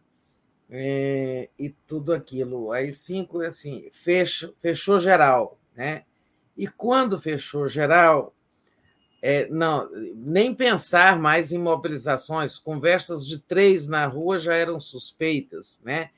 E tome repressão, caçada a todos os adversários do regime e tal.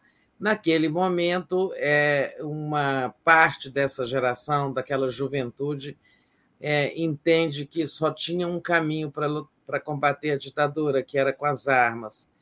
E nisso a gente tinha também os exemplos de fora, né, da, a, da, da Revolução Cubana, através da luta armada, é, e outras, a própria Revolução Chinesa, e outras revoluções pelo mundo.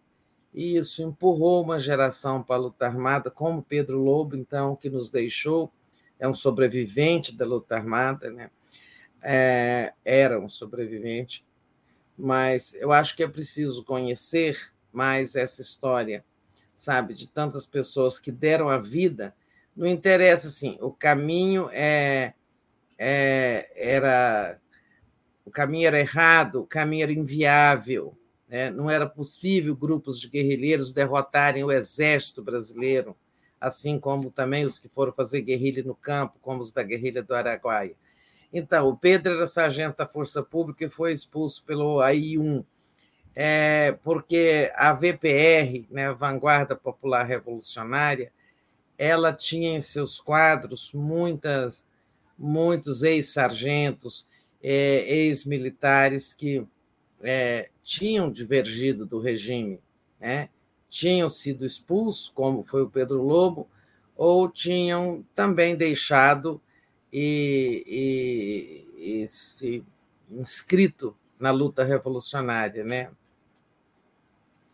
É, é ai, tá me oferecendo aí para emprestar. Olha, autografado por ele.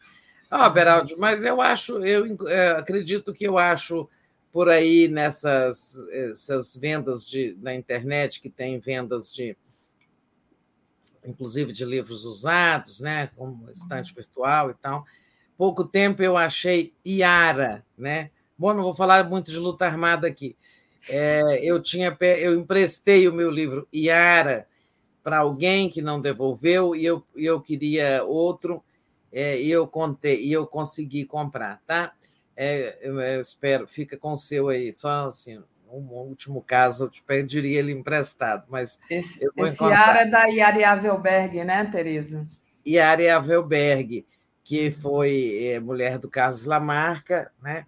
E, e foi ali quando Lamarca se retirou, tentando fazer uma resistência guerrilheira com um pingo, um pingo de gente, né? Uns gatos pingados lá no interior da Bahia, onde ele foi assassinado.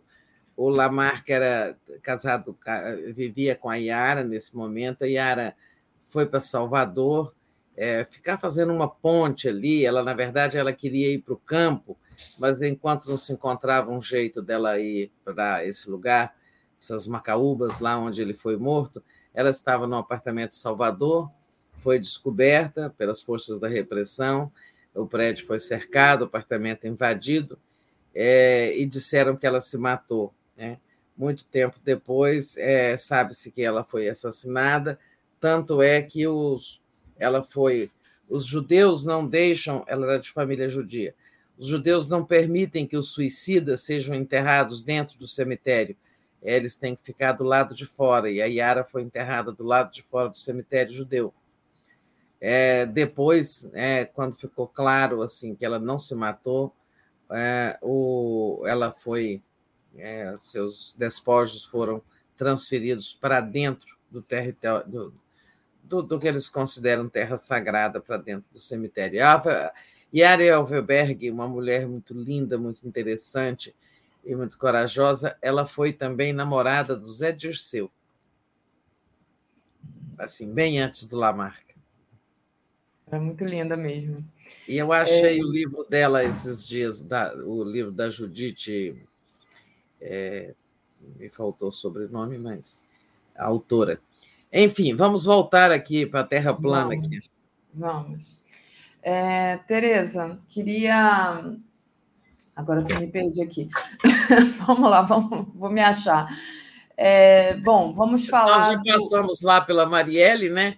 Já passamos é... pela Marielle, vamos falar. E aí do... teve essa mensagem do Pedro, do, do uma mensagem triste, mas que você acabou esclarecendo, fazendo um tour aí por a questão da luta amada, a, a, é, a morte, a faz esses fragmentos de história, né? Esses, esses fragmentos, fragmentos, de história. De história. Mas, vamos então, lá, vamos... Tereza. Bom, Bolsonaro é, agora vai estar tá querendo devolver as joias, é, aquela de 400 mil, ao TCU, se dizendo à disposição da Polícia Federal. Quando eu ouvi essa notícia, Tereza, me, me lembrou assim, a, a, imagem de uma criança que vai numa loja e pega um bombom, é descoberto, fala assim, não, eu vou devolver o bombom. Né? Não é. é assim que a coisa funciona, né? É. É, vocês descobriram, né? Eu vou devolver. Se vocês não tivessem descoberto, eu ia comer. É. Então, é, e a, é, a, a, respeito disso também, nesse caso, nesse escândalo das joias, hoje tem o depoimento do ex-ministro Bento Albuquerque, né? Que pediu acesso às imagens das câmeras da Receita que flagar, flagaram o pacote de 16,5 milhões. Então, o Bento Albuquerque, ele ele vai depor hoje. Deixa eu colocar aqui a matéria. Está aqui, né?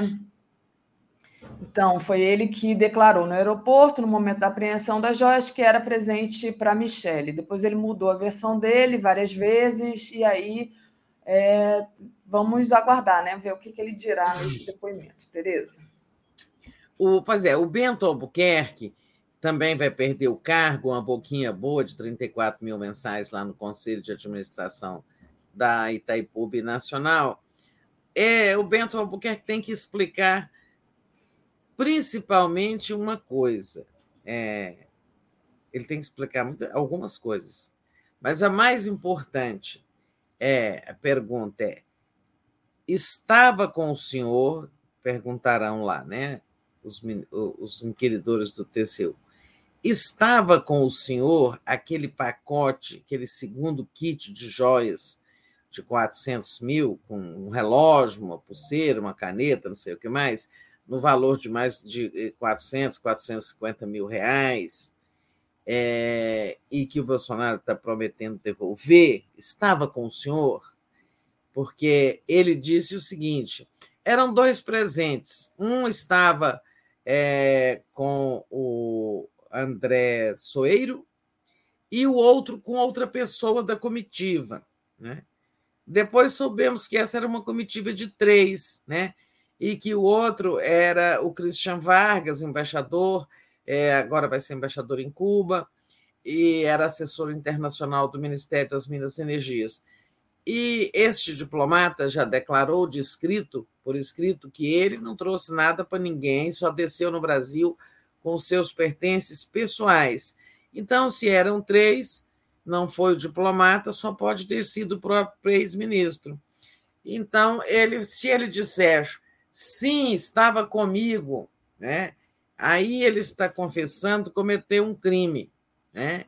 Ele vai ter que. E aí vão perguntar por que, que o senhor não declarou à Receita Federal que estava carregando, portando é, uma encomenda, um, um, um, um objeto de mais de mil dólares, conforme manda a lei, você tem algo de mais de mil dólares na, na mala, declare. Porque se você pegar a luz vermelha, se a Receita te mandar abrir a mala, é, você pagará uma multa por não ter declarado e pagará um imposto sobre aquele bem que pode ser equivalente até, às vezes, até o, a 50% do valor daquele bem. Por isso que comprar coisa lá fora nem sempre é, é, é, é até vantajoso, porque é, você pode comprar, mas se você for entrar legalmente, faz a conta depois, quando paga o imposto, saiu mais caro do que se tivesse comprado no Brasil.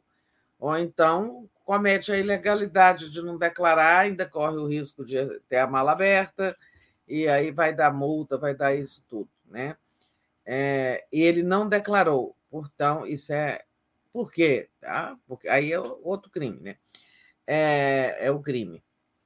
Outra pergunta que ele tem que responder é por que ele mentiu às autoridades é, da Arábia Saudita, escrevendo uma carta, depois que já estava aqui no Brasil, dizendo que, olha, é, chegaram, chegaram bem aqui os presentes, né?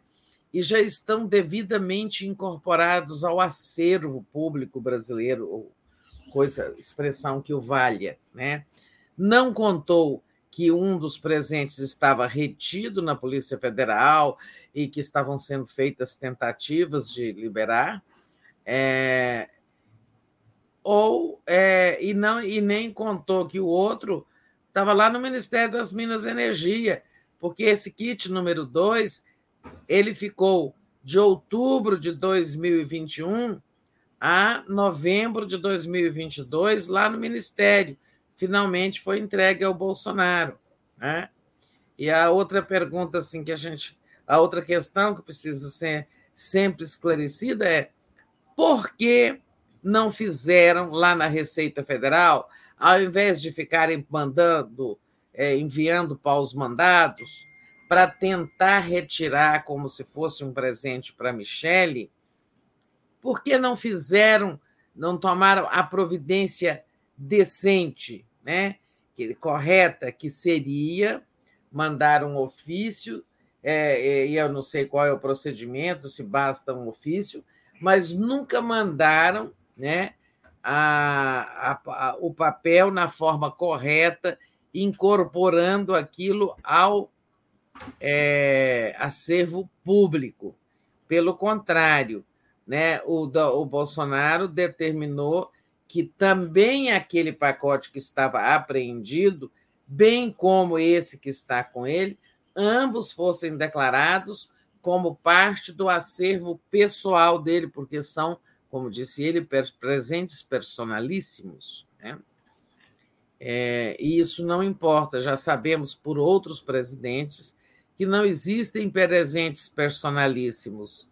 Né? É, podem, sim, sabe, mandar a coisa, mas assim, o, um óculos com o seu grau, tá? Personalíssimo.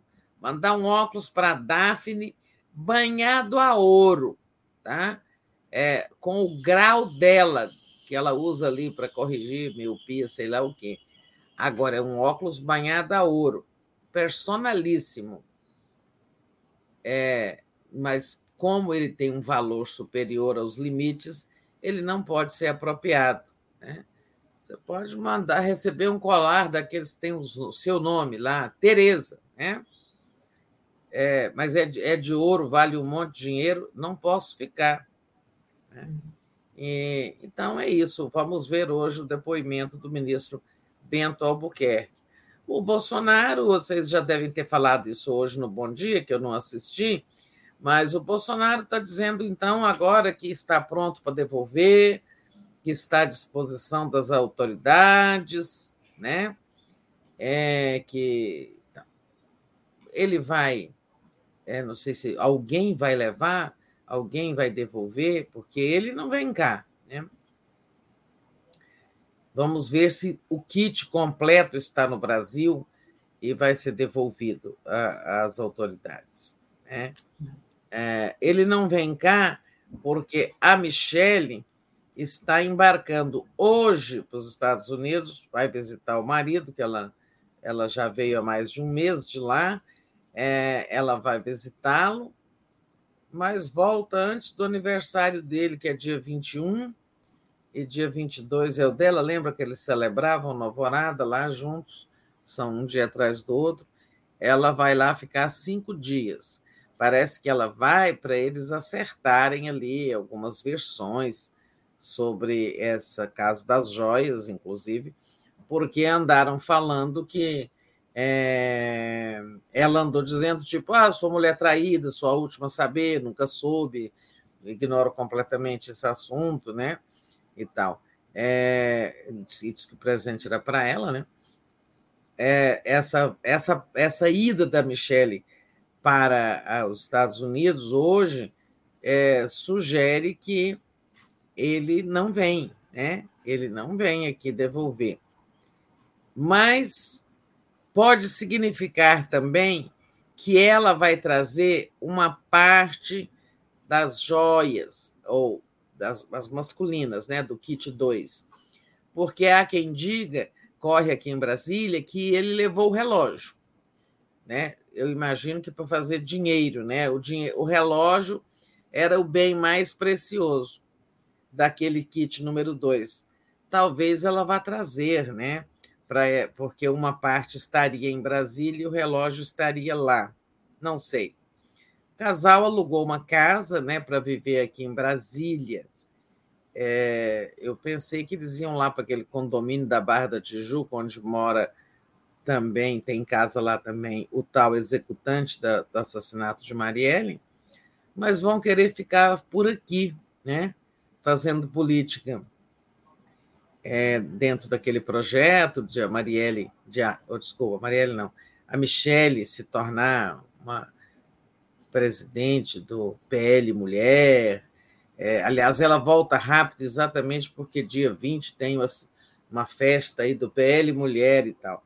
Mas o fato é que ela vai porque esse significa que ele, eu acho que não vem. Né? Hum. Muito bem. Tereza, deixa eu dar uma lida aqui nos nossos, é, nas mensagens dos nossos internautas. Vou agradecer a Luciana Zero, nossa querida Luciana, que disse que hoje é aniversário do Marcelo. Então, Marcelo ah, Zero. Feliz aniversário, Marcelo Zero. Isso. Então, feliz aniversário para o Marcelo Zero, hoje, dia 14 né, de março. A André Amaral Luthier, não é assim que funciona, Tereza. Se passar no não declarar, vai como perdimento. Se passar no a declarar, tem conversa. Se for pelo nada a declarar, perde e, se passar de 10 mil dólares, pode-se dar cadeia, disse o André Amaral. Almeri é, de Souza. Como este babado veio à tona? Vocês sabem quem descobriu essa história toda? Outra coisa, quanto mais não passou sem que soubéssemos?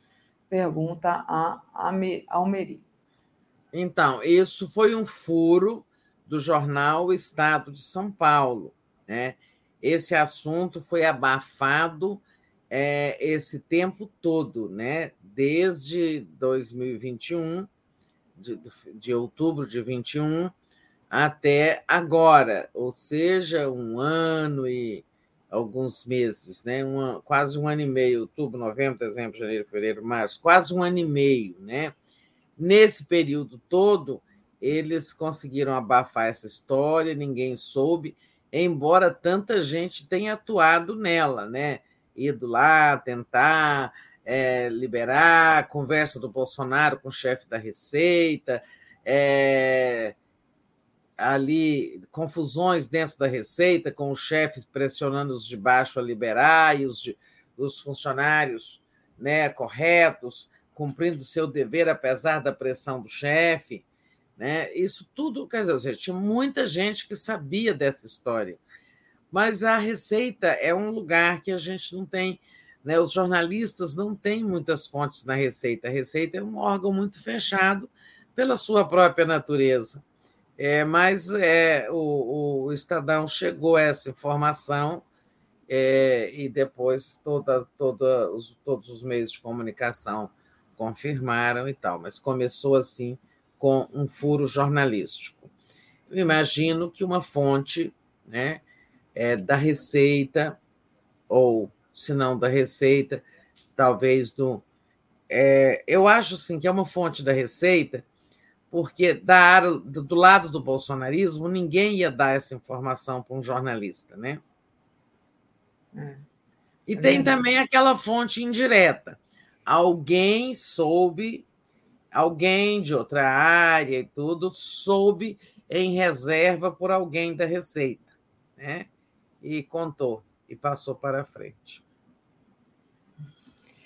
É, Tereza, mudando aqui um pouco de assunto, é, na verdade, ainda no assunto Bolsonaro, né? O CGU é, decide retirar o sigilo do cartão de vacina do Bolsonaro. Então, é, o órgão vai divulgar o cartão de vacinação e aí é, porque tem uma investigação né, sobre uma possível inserção de dados falsos no sistema do Ministério da Saúde. A gente vai saber se o Bolsonaro finalmente se vacinou ou não.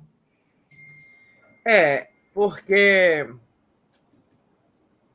nós não sabemos né, se ele vacinou ou não. Aquela pessoa que falou tanto contra as vacinas, Aí ele hoje ele fala: foi meu governo que comprou. Foi o governo que comprou, foi o Estado brasileiro que comprou as vacinas. É, mas se dependesse dele, comprou porque tinha, tem o Ministério da Saúde, tem uma carreira estável dentro do Ministério da Saúde, tem um corpo funcional, é, porque é, havia o Congresso pressionando, havia sociedade, havia é, até assim, a cobrança, o, o, povo brasileiro queria se vacinar, né? O mundo já estava começando a se vacinar e tal.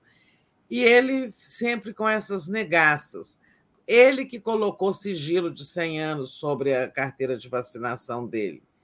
É, então, nós vamos saber o seguinte: se ele era um, um, um falso negacionista em relação às vacinas, ou seja, ele nos desencorajava a tomar vacina, dizendo que mulher ia falar grosso, ia nascer cabelo, barba, é, virar jacaré e tudo.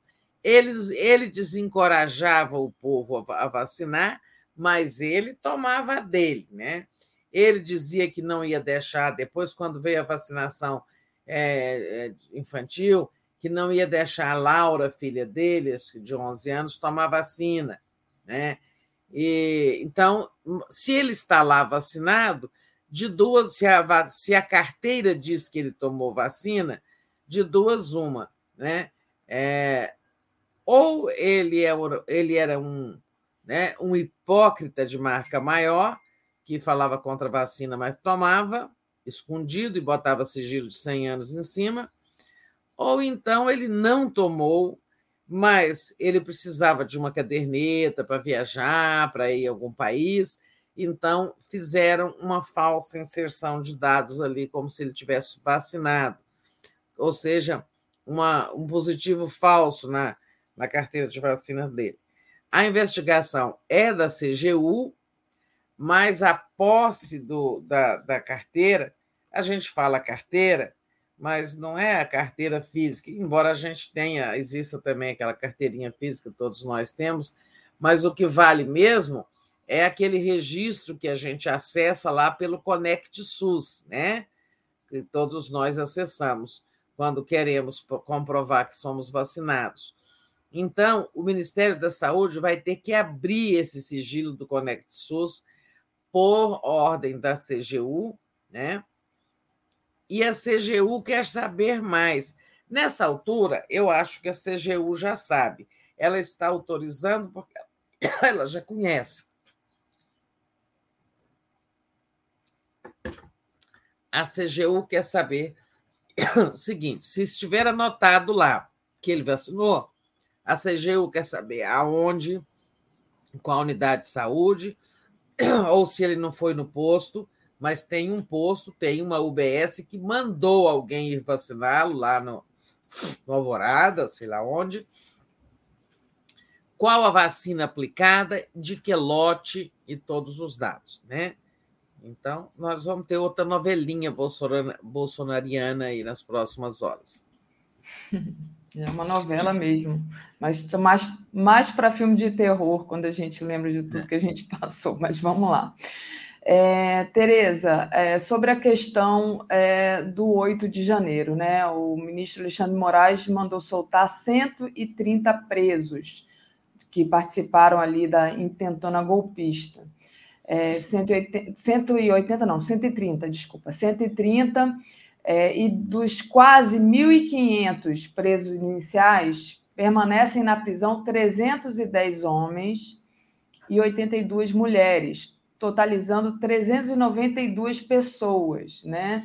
Mas, é, enfim, a, a, gente tem muita coisa que a gente ainda não sabe sobre o que aconteceu naquele dia e também como foi é, armado tudo isso, né? É, organizado, o... financiado, articulado, isso. né? O então, Daphne, da... é isso que eu me pergunto, sabe? Essas pessoas estão saindo, elas estão prestando as informações, sabe? A Polícia Federal está conseguindo recompor a história do 8 de janeiro, é, a minha impressão de que sim, essas pessoas não estão falando, é, de que, não sei, também não posso afirmar nada, a gente não sabe, mas em algum momento nós queremos saber o que, que a Polícia Federal descobriu, né? Há algumas pistas. O diretor é, da Polícia Federal disse ontem que o 8 de janeiro foi todo articulado, planejado em ambiente digital. Né? É, será que a polícia já tem, então, as trocas de mensagens? E naquele dia fatídico, vocês lembram naquela minha aventura ali, onde eu é, tive lá aqueles incidentes com os bolsonaristas? É, todos os que eu conseguia entrevistar antes da coisa ficar preta para o meu lado, preta não, desculpem aí é, os pretos, antes da coisa ficar difícil para o meu lado, quando eles me cercaram, aquela coisa toda, mas a todos que eu perguntava como foi isso planejado, como foi que. Quem te chamou para vir aqui? É, de onde você está vindo? Perguntava cidade satélite, qual. Muita gente de cidade satélite. E eles diziam todos: foi pelos grupos de WhatsApp, foi pelos grupos de Telegram, e tal. É, o, o, o, então, ontem, o delegado disse isso e eu acho que eles já sabem muita coisa. Mas nós queremos saber também, né? Como foi o 8 de janeiro. É, isso me lembra muito é, uma série, né? Espero que um dia alguém faça uma aqui no Brasil, Teve uma série sobre o 6 de janeiro norte-americano, que ela se chama é, ZVX, esqueci qual é a letra, é uma letra do alfabeto seguida de Understorm, na tempestade, na tormenta, né? no meio da tormenta. Lá, então. E que é, ela revela real, realmente é, toda a trama, assim, a trama do 6 de janeiro foi toda feita pela internet. Enfim, nós queremos saber também isso. Queremos saber tantas coisas, né? Aqui é só pergunta: quem matou Marielle? As perguntas do Bento de Albuquerque, as perguntas da caderneta de vacinação, as perguntas sobre as joias e queremos saber também sobre o 8 de janeiro. Só, tem muita pergunta mal respondida neste, é, nesta atmosfera brasileira. Verdade, Tereza. É, Tereza, deixa eu ler aqui o superchat do Gilberto Cruvinel. Hoje voltou a ser Gilberto Cruvinel, não mais Gilberto Luiz. Luiz. Bom dia. É, cadê os comitês do PT para formar a cidadania e ensinar o cidadão a votar em quem mude impostos e faça os ricos pagarem mais e acabe com privilégios, disse aqui nosso querido primo Gilberto Vinel. primo que não é Olha, Gilberto, é, você está tocando numa questão importante. Né? Foi, o PT fez muita autocrítica, nós fizemos muitas críticas ao fato, né, nós todos, ao fato de, ao longo dos 14 anos de governos petistas, o partido não ter o partido, não sei se era o partido, se era o governo, acho que é o partido, é, não tem investido muito em formação da cidadania, em educação política, né? e, e as pessoas não ligarem a sua escolha política às políticas públicas que beneficiam elas, né? É, então, assim, depois quando o governo se desgastou, o PT se desgastou depois de tanta coisa, de tanta lava-jato e tudo mais, e o golpe contra Dilma, etc. Essas pessoas, né, boa parte das pessoas beneficiadas pelas políticas públicas do PT, eu sei que estou dizendo coisas que você sabe, mas faz parte da gente aqui juntar as pontinhas, né? Faz parte do trabalho. Boa parte daqueles que tinham se beneficiado das políticas públicas executadas pelos governos petistas apoiaram Bolsonaro, né? Isso é óbvio, né? Você vê que a gente lembra que o Haddad teve, sim, é, teve, né, teve uma grande votação, mas que não se aproximava da de Lula e Dilma. E quem teve uma votação é, tão gorda é, né, foi o Bolsonaro. Claro que ele capturou muita gente que o PT, os partidos de esquerda, não fidelizaram. Então, sua cobrança é muito razoável, é justa. É... Agora, o momento é complicado. Ô, Daphne, eu coloquei aí para a gente falar do Lira, não, né? Do Lira? Não. O Lira está dizendo, falando rapidamente, então, o governo tem muitos problemas ainda é, internos e com o Congresso e, e tantas perguntas para serem respondidas, tantas providências para serem tomadas, mas sua pergunta é altamente pertinente. O Lira, eu lembrei do Lira porque o Lira fez um. É, ele usou uma expressão, ele diz assim: o governo ainda não se estabilizou internamente. É, ele está é, se referindo conversa com Lula, né, o jantar que tiveram, é, e que é preciso estar tá dando um tempo, que o Congresso está dando um tempo para o governo Lula, mas que o Lula aproveite esse tempo para negociar, para formar a base, que os tempos são outros, que o Congresso hoje tem outro papel, na verdade, o Congresso não tem outro papel, o Congresso tem mais poder, né? controla muita verba e tal. E, e fez muitas.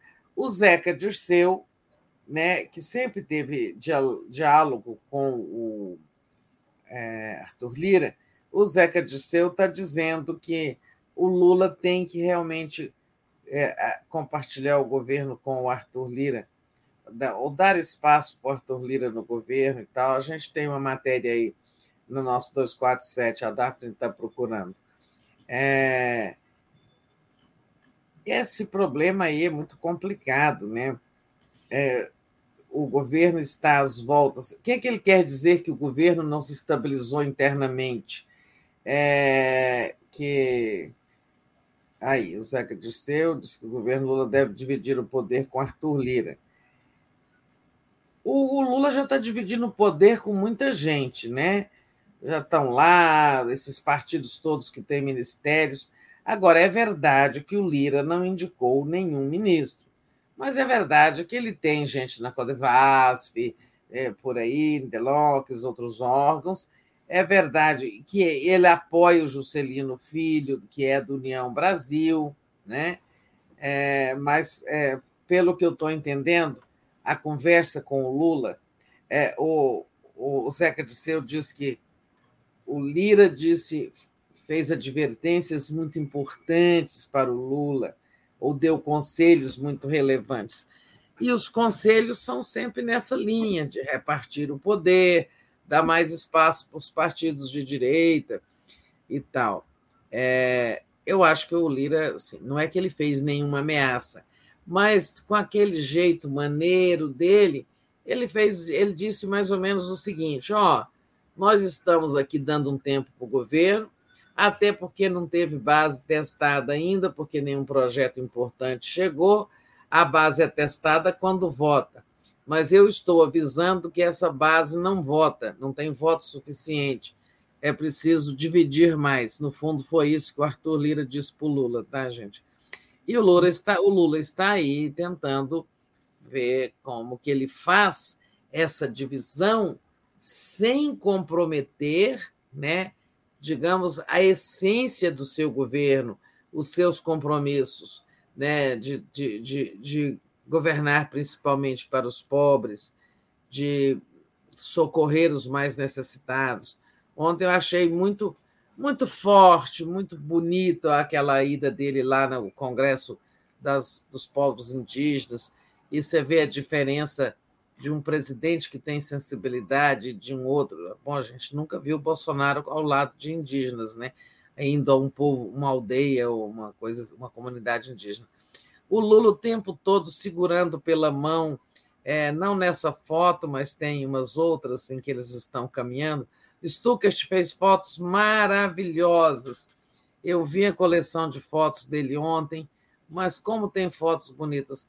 Mas ali, eles caminhando ali pela região lá em Roraima, é, o Lula o tempo todo segurando duas criancinhas indígenas. Essa aí, ó. Olha, ele não soltava a mão dessas duas crianças indígenas, sabe? É, depois tem eles em outros momentos. É, eu achei isso tão bonitinho, tão é, diferente do insensível que a gente tinha no governo, né? É, mas é isso, dividir, mas sem abdicar da essência dos compromissos. Eu acho que esse é o desafio do Lula. Para ter base no Congresso, ele precisa realmente fazer uns acordos ali.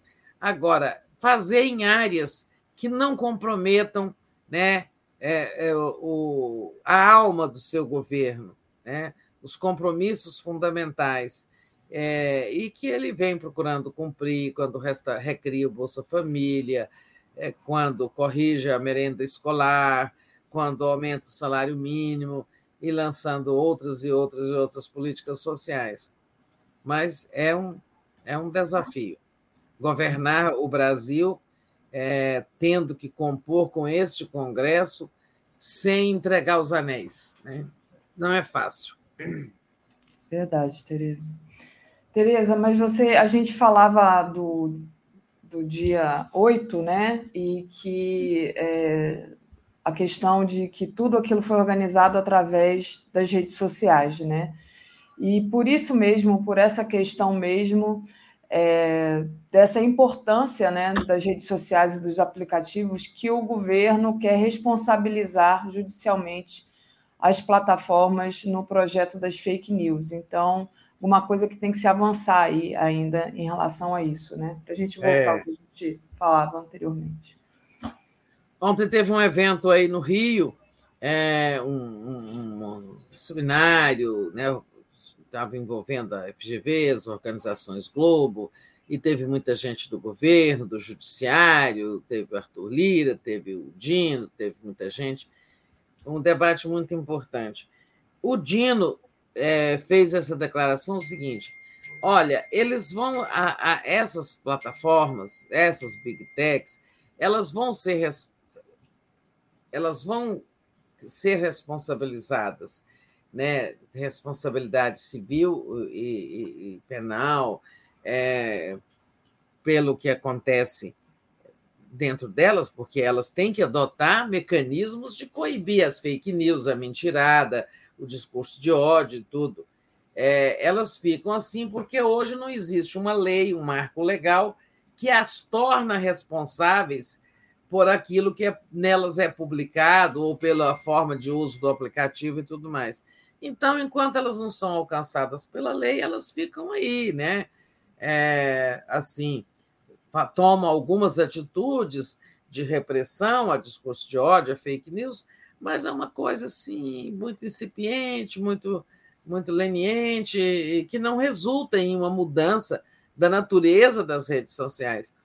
Estava tendo dentro do governo é, uma divisão. Nós estamos falando do projeto de combate às fake news, que tem o, o deputado Orlando como relator, é, Orlando Silva, do PCdoB, e que está parado na Câmara, que ele já passou pelo Senado, e chegou um momento, ele empacou, empacou nessa história do debate. É, como é que a gente combate fake news? Tipo, tira, manda tirar do ar a, a manifestação de alguém, porque é odienta, é, e aí vem a história. E a liberdade de expressão? As pessoas todas têm o direito de expressar é, elas têm o direito de expressar, inclusive, o seu ódio. Onde é que está o limite? Né? Então, a lei tem que dizer isso. né? Olha, nós todos temos, é, somos beneficiados pela garantia da liberdade de expressão que está na nossa Constituição, mas tem um limite. Tá? Eu não posso usar a liberdade de expressão para ameaçar, para pregar ódio, para atentar contra a democracia, para mentir, para desinformar, para distorcer. Né? A discussão dentro do governo é que o ministro Paulo Pimenta, da SECOM, ele estava numa linha, até isso eu não, não tive essa conversa com ele, né? mas é o que a gente leu de declarações dele e tal. Ele estava numa linha mais assim, de que é preciso fazer com que as próprias plataformas adotem a, formas de auto, mecanismos de autorregulação para não ser o Estado intervindo, né? e, digamos, de certa forma, é, tisnando a liberdade de expressão. O Flávio Dino, numa linha mais punitivista, vamos dizer assim, e eu entendi pela declaração que o Flávio Dino fez ontem no Rio que é, a corrente que ele defende está levando a melhor, porque ele disse o seguinte: nós vamos ter é, essa regulação.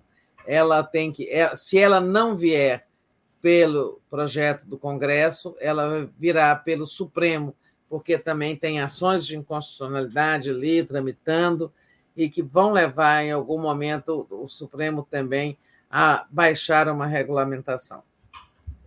Perfeito, Tereza. Tereza, é, deixa eu agradecer aqui ao pessoal, pedir para o pessoal deixar o like, compartilhar essa live. Nosso tempo já está esgotando, é, mas se você ainda quiser discutir alguma coisa, acho que vai dar tempo. O Gilberto Cruvinel, fiquei sabendo que as Big Techs ganham fortunas com a publicidade nas redes sociais e não recolhem impostos no Brasil porque alegam ter sede no exterior. Roberto Santa Cruz, por que vocês naturalizam a partilha de poder sem questionar a razão pelas quais se quer esse poder? Querem um cargo para quê? Regina Aquino, a militância precisa se engajar no diretório municipal dos partidos. Estamos precisando de voluntários para montar núcleos de estudos e atuação. A Lucinéia Rosa dos Santos. Bom dia, Daphne e Tereza. Reitero as palavras de Gilberto Grinel. Cadê os conselhos populares do PT? É isso, Tereza. Verdade. Olha, Gilberto, sobre esse negócio dos impostos é escandaloso, né?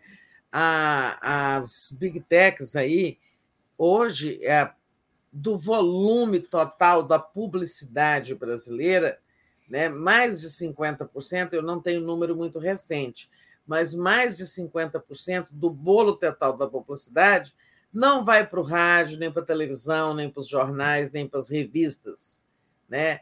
vai para a internet e, principalmente, vai para as big techs, e elas não recolhem impostos. Né? É, tem, elas têm essas mamatas todas, elas isso é, é, é preciso de uma regulação também econômica elas precisam ser tratadas como veículos de comunicação e pagar o mesmo impostão. Os veículos de comunicação no Brasil e no mundo também, né? Os veículos, sobretudo os impressos, é, mas também a televisão tradicional e tal, é, eles recebem hoje, a publicidade está minguando e pagam impostos, ao contrário das big techs. Né? Então, é difícil. Agora, alguém disse assim que a gente está naturalizando essa sal é, compartilhamento do governo com forças conservadoras e não pergunta para que que eles querem. Ora, é, não é naturalizando, sabe? É, o Lula não dá, não nomeia Juscelino e deixa Juscelino Filho continuar ministro porque ele goste disso, né? É porque nós temos um sistema político que não permite a eleição de um presidente acompanhado de uma eleição de uma da eleição de uma maioria parlamentar, tá? A última vez que um partido fez a metade mais um dos votos no, na Câmara foi a eleição de 1986, a eleição da Constituinte, tá? E por que que acontece isso? Né? Aí, olha, então é o seguinte: Collor não tinha maioria, Itamar depois sucedeu também tinha. O Itamar era um governo de união nacional. Vamos deixar fora porque ele foi um substituto ali depois do impeachment. Fernando Henrique, o partido dele não tinha maioria, ele conseguiu a maioria formando uma aliança com o PFL, que seria hoje democrata, depois democratas e depois virou hoje é, faz parte da União Brasil. Lula não tinha maioria, PT, quando Lula se elegeu, 17%, no segundo mandato também não, Dilma não, Dilma não. Tá? E Bolsonaro não, também, muito menos. Comprou a maioria. Por que, que acontece isso? Né? Porque nós temos um sistema hiper, super multipartidário. Tá? É, eu até quero ver assim, sim, tem algum partido tem algum país que tem mais de 25 deputados, é, que tem mais, é, partidos com representação no Congresso? Na hora da eleição para o Congresso e para as assembleias, tem 30 partidos disputando os votos dos eleitores. E não, sabe, cinco candidatos a presidentes ou seis, e depois só dois no segundo turno. Né? Então, na hora dos votos né, para a eleição de, dos parlamentares, com 30 partidos disputando, o voto se fragmenta. Né? Os votos são divididos ali em pequenos curraizinhos, e esses pequenos curraizinhos são pequenos, né? assim, são insuficientes para uma maioria. O maior partido da Câmara é o PL do Bolsonaro, 99 deputados. Isso quer dizer o seguinte: se o, se o Bolsonaro tivesse sido eleito, ele também não tinha maioria, o partido dele. A Federação Petista vem em segundo lugar. Né? Então, é o seguinte, sabe? Como é que governa? Sofre impeachment? Ou vai sendo derrotado, derrotado, derrotado, até e depois falar assim, pô, eu não tenho condições de governar, eu vou renunciar? Como é que faz? Tem que negociar, tem que compor a coalizão, como isso acontece em outros países. Eu só acho que aqui é mais difícil, é particularmente gritante o nosso caso, porque temos esse número enorme de partidos. Desculpa que eu estourei o tempo, Daphne. Fecha aí o boteco. Fechar o boteco. Dizendo que agora, às 10 horas, tem Helena Mário Vitor, devolver joias não livra a cara de Bolsonaro, 11 horas, giro das 11, 13 horas, aula com Vassolé, 14 horas tem José Genuíno, defende reformas das instituições e mandato para ministro do STF, 15 horas, Atush, entrevista o Fernando Horta, 16 horas, Estado de Direito, 5 anos sem saber quem mandou matar Marielle, 17 horas, tem o Tábula de Fim de Tarde, o Pequeno Nicolau, às 18 horas, Léo Quadrado, 18h30, Boa Noite 247, 22 horas o dia em 20 minutos e 23 horas a live do Conde. Com isso, gente, a gente finaliza aqui nossa participação no Bom Dia. Obrigada, Tereza. Beijo para você.